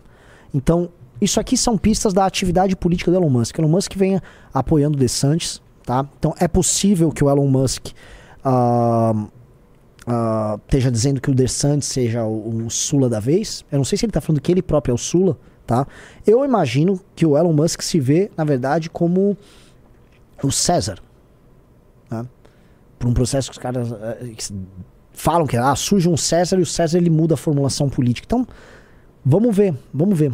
Vamos ver. Isso aqui é importantíssimo, tá? Porque que da briga dele com o Mark Zuckerberg, a atuação cultural e política do Elon Musk, o que o Elon Musk vem fazendo é, ele está criando uma espécie de uma nova, uma nova aristocracia através das redes sociais, através do empresariado, midiática adequada aos novos tempos, que fala com as pessoas também. ele, Joe Rogan, Jordan Peterson, né, Peter Thiel, empresários. E esse cara, ele vai gerando uma zona de influência global. Ele comprou o Twitter. Então tem um jogo que está sendo tratado, tocado pelo Elon Musk, que não é um jogo meramente econômico, é um jogo profundamente político, tá? Acompanhemos isso. Uau! Legal, né? É importante falar isso. Bom. Pois é, eu ia, eu ia começar com as participações aqui da Rede Roxinha, mas eles fizeram um protesto contra o operador baiano e o chat está caótico para eu pegar qualquer coisa. Oh, deixa eu pedir um negócio, cara. Assim, é, eu vou fazer assim, até a pessoa 10 eu vou dar a revista aqui, amarela. Mostra a nova edição da revista, Valete. Pô, galera, entre na revista, entre no clube. Você só vai poder votar no Guto ou no Kim, tá? Nas prévias do primeiro, se tiver no clube. Tá? Outra coisa, só avisando, amanhã nós vamos estar em Americana. Então, é amanhã, né? Amanhã é sábado mbl.org.br barra RMC. Compra teu ingresso, está praticamente esgotando, evento gigante nosso americana tá? E domingo esteja na Avenida Paulista que vai ter Guto e Kim sendo sabatinados pelo povo. Essa é a capa da revista Valete, tá? A próxima, a revista Valete de junho, agora prontinha para você. Junito, hum. curtiu meu artigo da Valete? Gostei, gostei, gostei bastante. Ótimo, fico muito feliz. O Yumi falou: pergunta pro Renan se neste governo Lula algumas das decisões são de Janja e não de Lula, porque é esquisito o comportamento desse governo. É óbvio, muitas decisões são tomadas pela Janja. Eu acho que cada vez menos o Lula tem ideia do que fazer. Eu acho que a, a, o Lula andou tomando decisões na política externa e na condução da articulação política do governo dele. E onde o Lula botou a mão, ele se deu mal. Tá? Eu acho que há essa percepção real. Isso já, já divulgou isso no Clube MBL. Tá? O Lula não está sabendo se conduzir nisso. E nas áreas que envolvem comunicação, cultura woke e em temas sensíveis para a esquerda, a Janja vem se intrometendo e vai se intrometer, ela vai invadir cada vez mais. Sabe por quê? Ela, ela tá dentro da jurisdição do Lula, mas como o Lula tá com a capacidade limitada de atuação, ela usa a autoridade do Lula para governar nessas áreas, mas é, ela não encontra ali, enfim, nenhum tipo de oposição do Lula para poder tocar. Suzu Suzukirin Falou Junito, pergunta pro Renan se é possibilidade de transmitir domingo na Roxinha o debate. Não, o debate será transmitido. Assim, pessoal, deixa eu explicar um negócio. Domingo vai ser um evento pro povo sabatinar eles. O debate vai ser na semana que vem. Entendeu? Domingo é uma coisa, o debate é outra. São coisas diferentes. O debate é sexta que vem, o debate é daqui sete dias, ao vivo, no canal, no, nos canais nossos e na Roxinha. E domingo nós vamos gravar um vídeo, e aí vocês vão poder ver o que aconteceu mais ou menos quarta-feira, e você vai poder ao vivo também ver. É, operador boiólogo, toma água. Aguinha. Pediram pra você tomar água. Não, mas eu, eu não tomo água, toma água aí. Manda, manda, manda a próxima. Ah, então, isso aqui tô- é a participação da Roxinha. Vamos respeitar a Roxinha, Ué, Renan? eu tô mandando a próxima fica- pergunta. O pessoal fica bem Mas que, ô, galera da Toma Roxinha. água, toma água. É, uma- é um esquema aqui da Roxinha. Ah, não, pensei que era vocês estavam tomando água e não estavam respondendo, galera. Hidratação. Não sei, Vamos cara. lá. É, família RCPG mandou tomar 5 água. reais. Gente, sei que já perdemos o timing, mas se vocês têm que ver o vídeo do Vinis Camarque, Lula e Bolsonaro cantam Zanin no STF, é muito bom. Ah, me mandaram, eu vou dar uma olhada pra ver se a gente reage a isso. Bem lembrado. Rodrigo Roque mandou 10 reais. Renan Gaiofato fez o react do Modern Education. Ô, cara! O que, que é esse Modern Education? Sei lá, cara, não sei o que que é. Que brabo. André Moura mandou 10,90. Junito, te marquei num vídeo da Prioli pra reagir. Ah, reagimos, André Moura. Antônio Carlos Martins mandou 10 dólares. Renan, tem 64, não gosto do RC. O que, que é o RC? É... Roberto Carlos. Ah, siga o MBL desde o início. Quero estar vivo pra ver quem é presidente do Brasil. Julião 10, baiano divertido. Respeito. É, obrigado, o Antônio Carlos Martins. Ô, louco, Renan. Eu fico, eu, eu fico feliz quando eu vejo assim, pô, o cara tem 64 assiste a gente. Muito bom. Meu avô, assim, meu avô tem 90 e pouco se assiste. Mas sabe por quê? Porque agora você tá mais respeitável porque você tem barba. Barba, blazer. Ô, galera, faz uma enquete aí. Renan com blazer escuro ou Renan com blazer claro? Tá melhor o blazer claro? É mesmo? Eu achava o escuro, eu acho que o escuro tá melhor. O Maurício Elias mandou 20 reais. Renan, você não acha que só.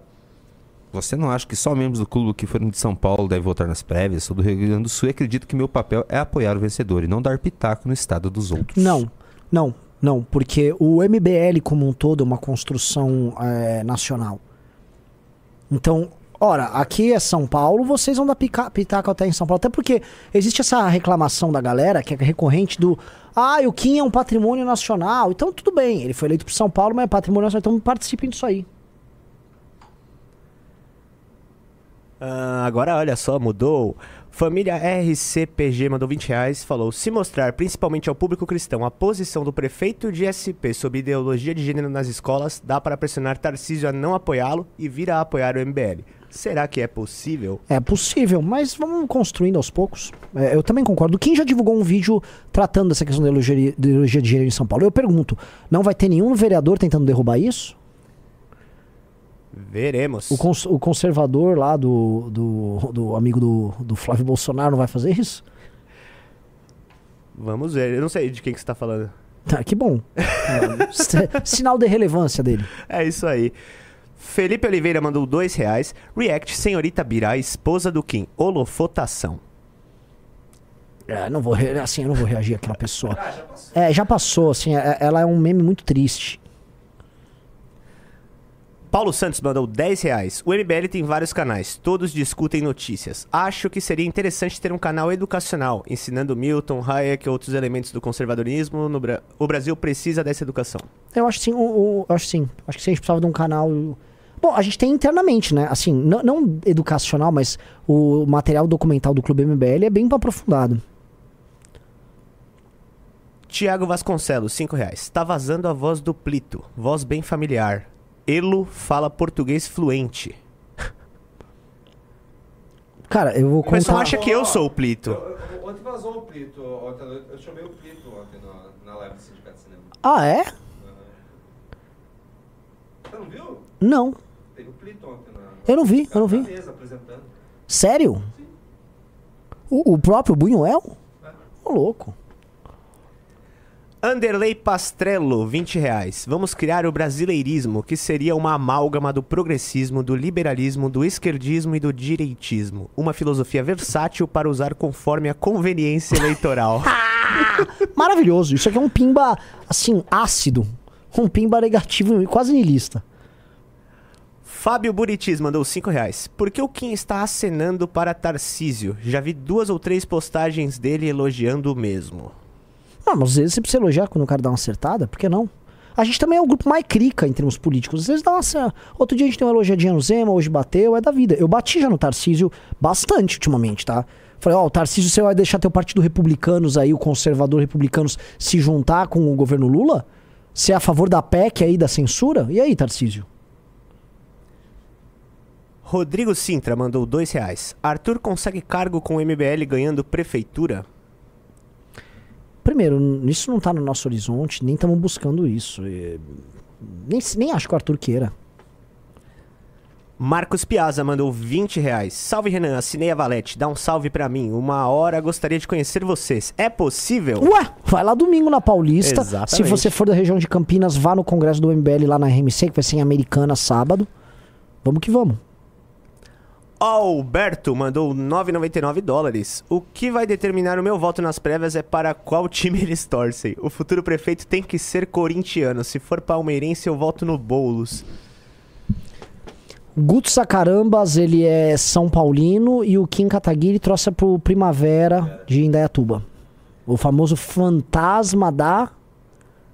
Fantasma da. Procurem aí qual é o.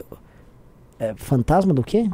Vamos no lá. Vale, deve ser alguma coisa assim. Qual que é o time? Primavera? Primavera. De Indaiatuba? Isso.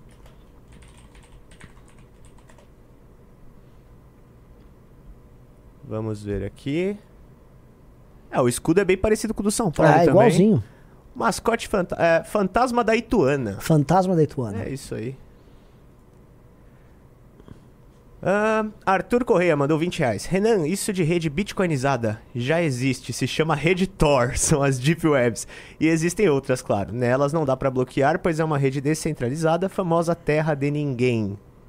Eu conheço, tem um Onion que você precisa entrar e tal, né? Mas é. É, no caso que eu quero dizer é o seguinte, o, as grandes empresas vão, vão para esse universo. Não para você, sei lá, comprar escravos, como falam que tinha ali nessas redes ali, né?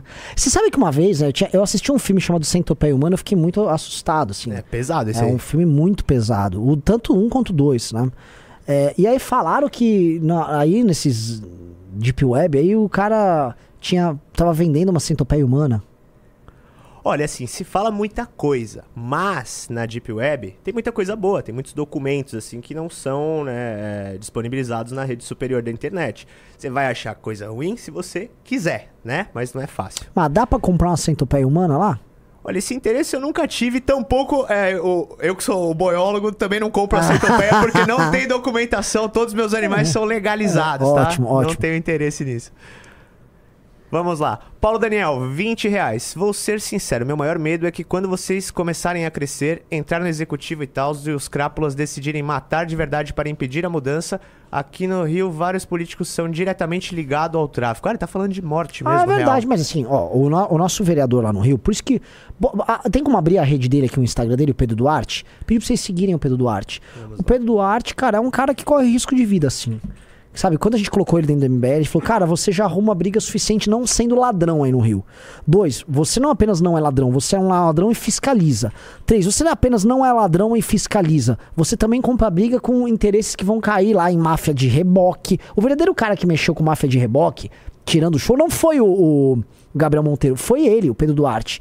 Então, se tem alguém que corre risco de vida é esse cara. Então sigam ele, Pedro Duarte Rio. Inclusive, posso dar. Vou dar outro furo aqui. Ai, vou dar o um furo. Ai, meu Deus, ele é Olha, homossexual. do Pedro Duarte pro pessoal seguir. O Pedro Duarte, tá? Vou dar a notícia aqui pra vocês. Ele será a coordenador do plano de governo do Kim para prefeito.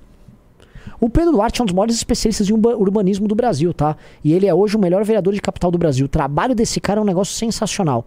Sigam o Pedro Duarte, Pedro Duarte Rio. Vamos lá. Juliano Zaban mandou 10 reais. Concordo com Arthur. Domingos Martins, no Espírito Santo, fundada por alemães, mantém até hoje a Sommerfest, Oktoberfest e outras totalmente tradicionais. E a cidade fica lotada de turistas. Eu acho que as, as festas para funcionar elas têm que ser tradicionais. Fala do, do Telegram do MBL, t.mb barra Se botar. Põe a, o, na tela. Assim. Galera, entrem no Telegram do MBL. O Telegram é uma rede que basicamente não tem algoritmo, então o conteúdo vai chegar para você. E às vezes a gente precisa passar comunicados e tal, a gente passa lá. Entrem t.me barra mblivre. Isso aí. Ícaro Oliveira mandou 5 reais. Renan, quando vão, vai ter as lives de sábado e domingo? Ou já desistiram? Ah, cara, tem que ver com a produção. Eu não sei, tinha que começar. Assim, sabe, vou, vou reclamar aqui. Boa parte dos nossos porta-vozes não estão se esforçando muito para ter live. É, e a gente teve congressos. E... É, é, calma, galera. Take it easy. Nokia 85, 20 reais. Kim e Guto hoje conseguem defender e realizar alguns ataques, mas para grandes ofensivas vão ter de compor alianças. Se forem para a prefeitura, passam a ter sua própria zona de influência. A iniciativa é ótima. PS, assinem o clube. Pô, fale. Gente, o Arthur vendeu mais clube hoje do que eu. Como é que vocês podem fazer isso comigo? É, a gente teve mais audiência com o Arthur, pelo menos? Ele bateu quanto? Cinco e pouco. O Arthur me deu pau em audiência vai me dar pau agora em clube. É isso, galera? Vai ficar assim? Eu vou ter que ficar aturando isso, porque depois eu ouço dele. No mínimo, vão botar 10 clubes aí. Eu tô dando revista para todo mundo.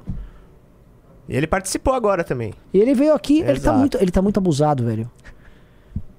Vamos lá, Matheus Duarte, 20 reais. O Guto e o Kim têm propostas para energias renováveis? Algum incentivo? Pois seria bom tanto para empresas quanto para pessoas e também ajudaria a matriz energética do país. Reduzir o valor da conta teoricamente reduz preços. Ah, não manjo disso. Mas como é que é? Reduzir o valor do conta o quê?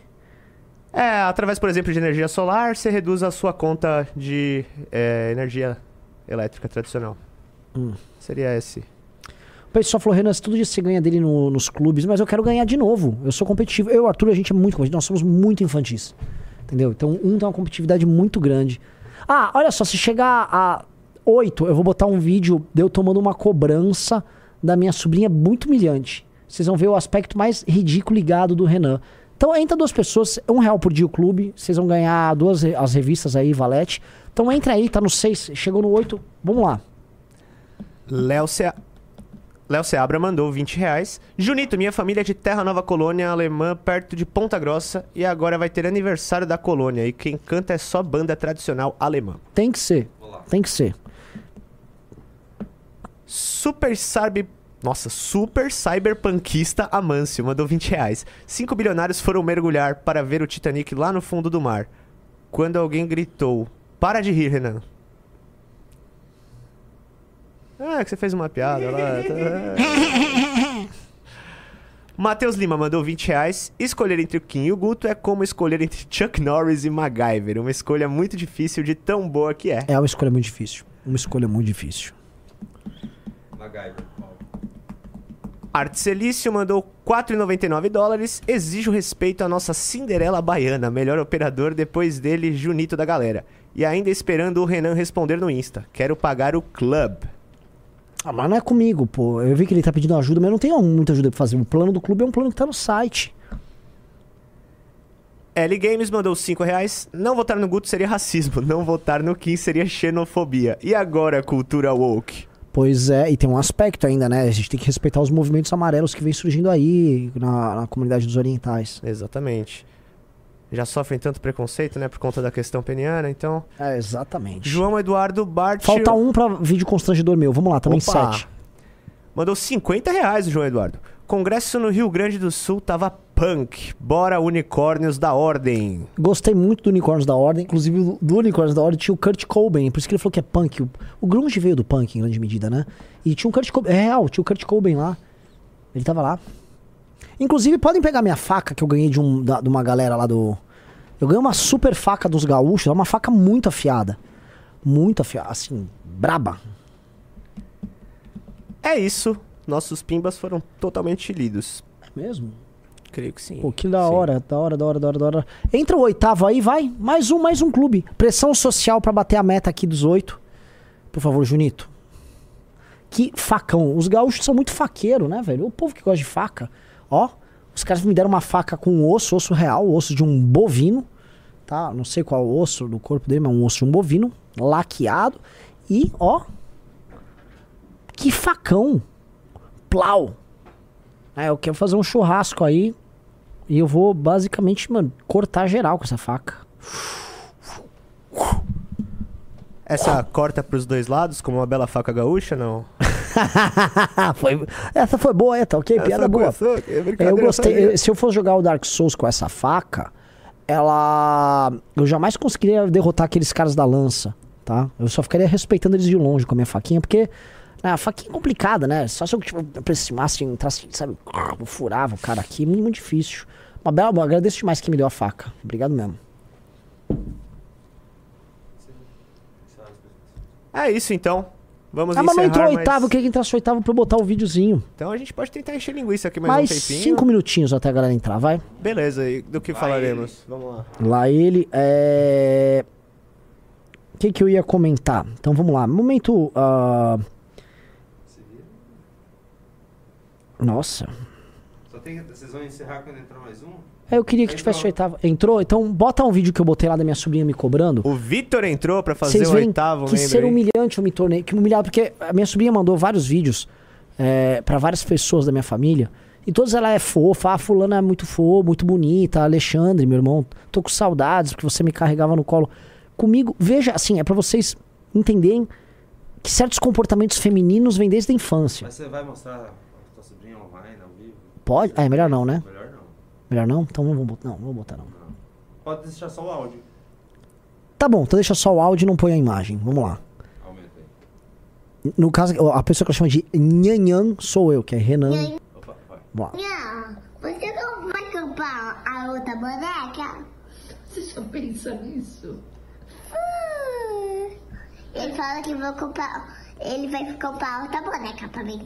Nossa. É, é, basicamente, assim, uma vez eu dei uma boneca e dei outra, agora ela só me coloca como comprador de boneca, cara. Para. Tipo assim, baita absurdo. Tá, então manda beijo. Então, assim, é absurdo, porque o ato de ficar comprando boneca é pra ser um presente, vira um costume. Então, aprenda uma coisa na vida de vocês: não fiquem dando presente pras pessoas, tá? Igual de ficar dando revista. Eu usei a minha sobrinha pra criar essa analogia aqui, tá? E que as pessoas te desvalorizam no final. E aqui apenas querem mais revistas. E mais, de- entendeu? É o famoso, você estende a mão já querem o já braço, querem né? o braço. Uma criança de 3 anos já sabe isso. Que absurdo, cara. No meu caso, é da mão já queria o dedo. É, o de- você tem nove dedos, né? Podia fazer nove membros agora, né? Pra fazer o Nine. Pra fazer um. Nossa! Aí eu faço mais uma imitação do Lula, pode ser? pra fazer um Nine. ah, o Nine! Maravilhoso. Esse operador é bom, hein? Opa! Espirituoso. Você ter tratado bem logo do começo ele ia acabar o Aqui é pressão. aqui. Tem que ser na pressão. Sem ser pressão, aí não tem jeito.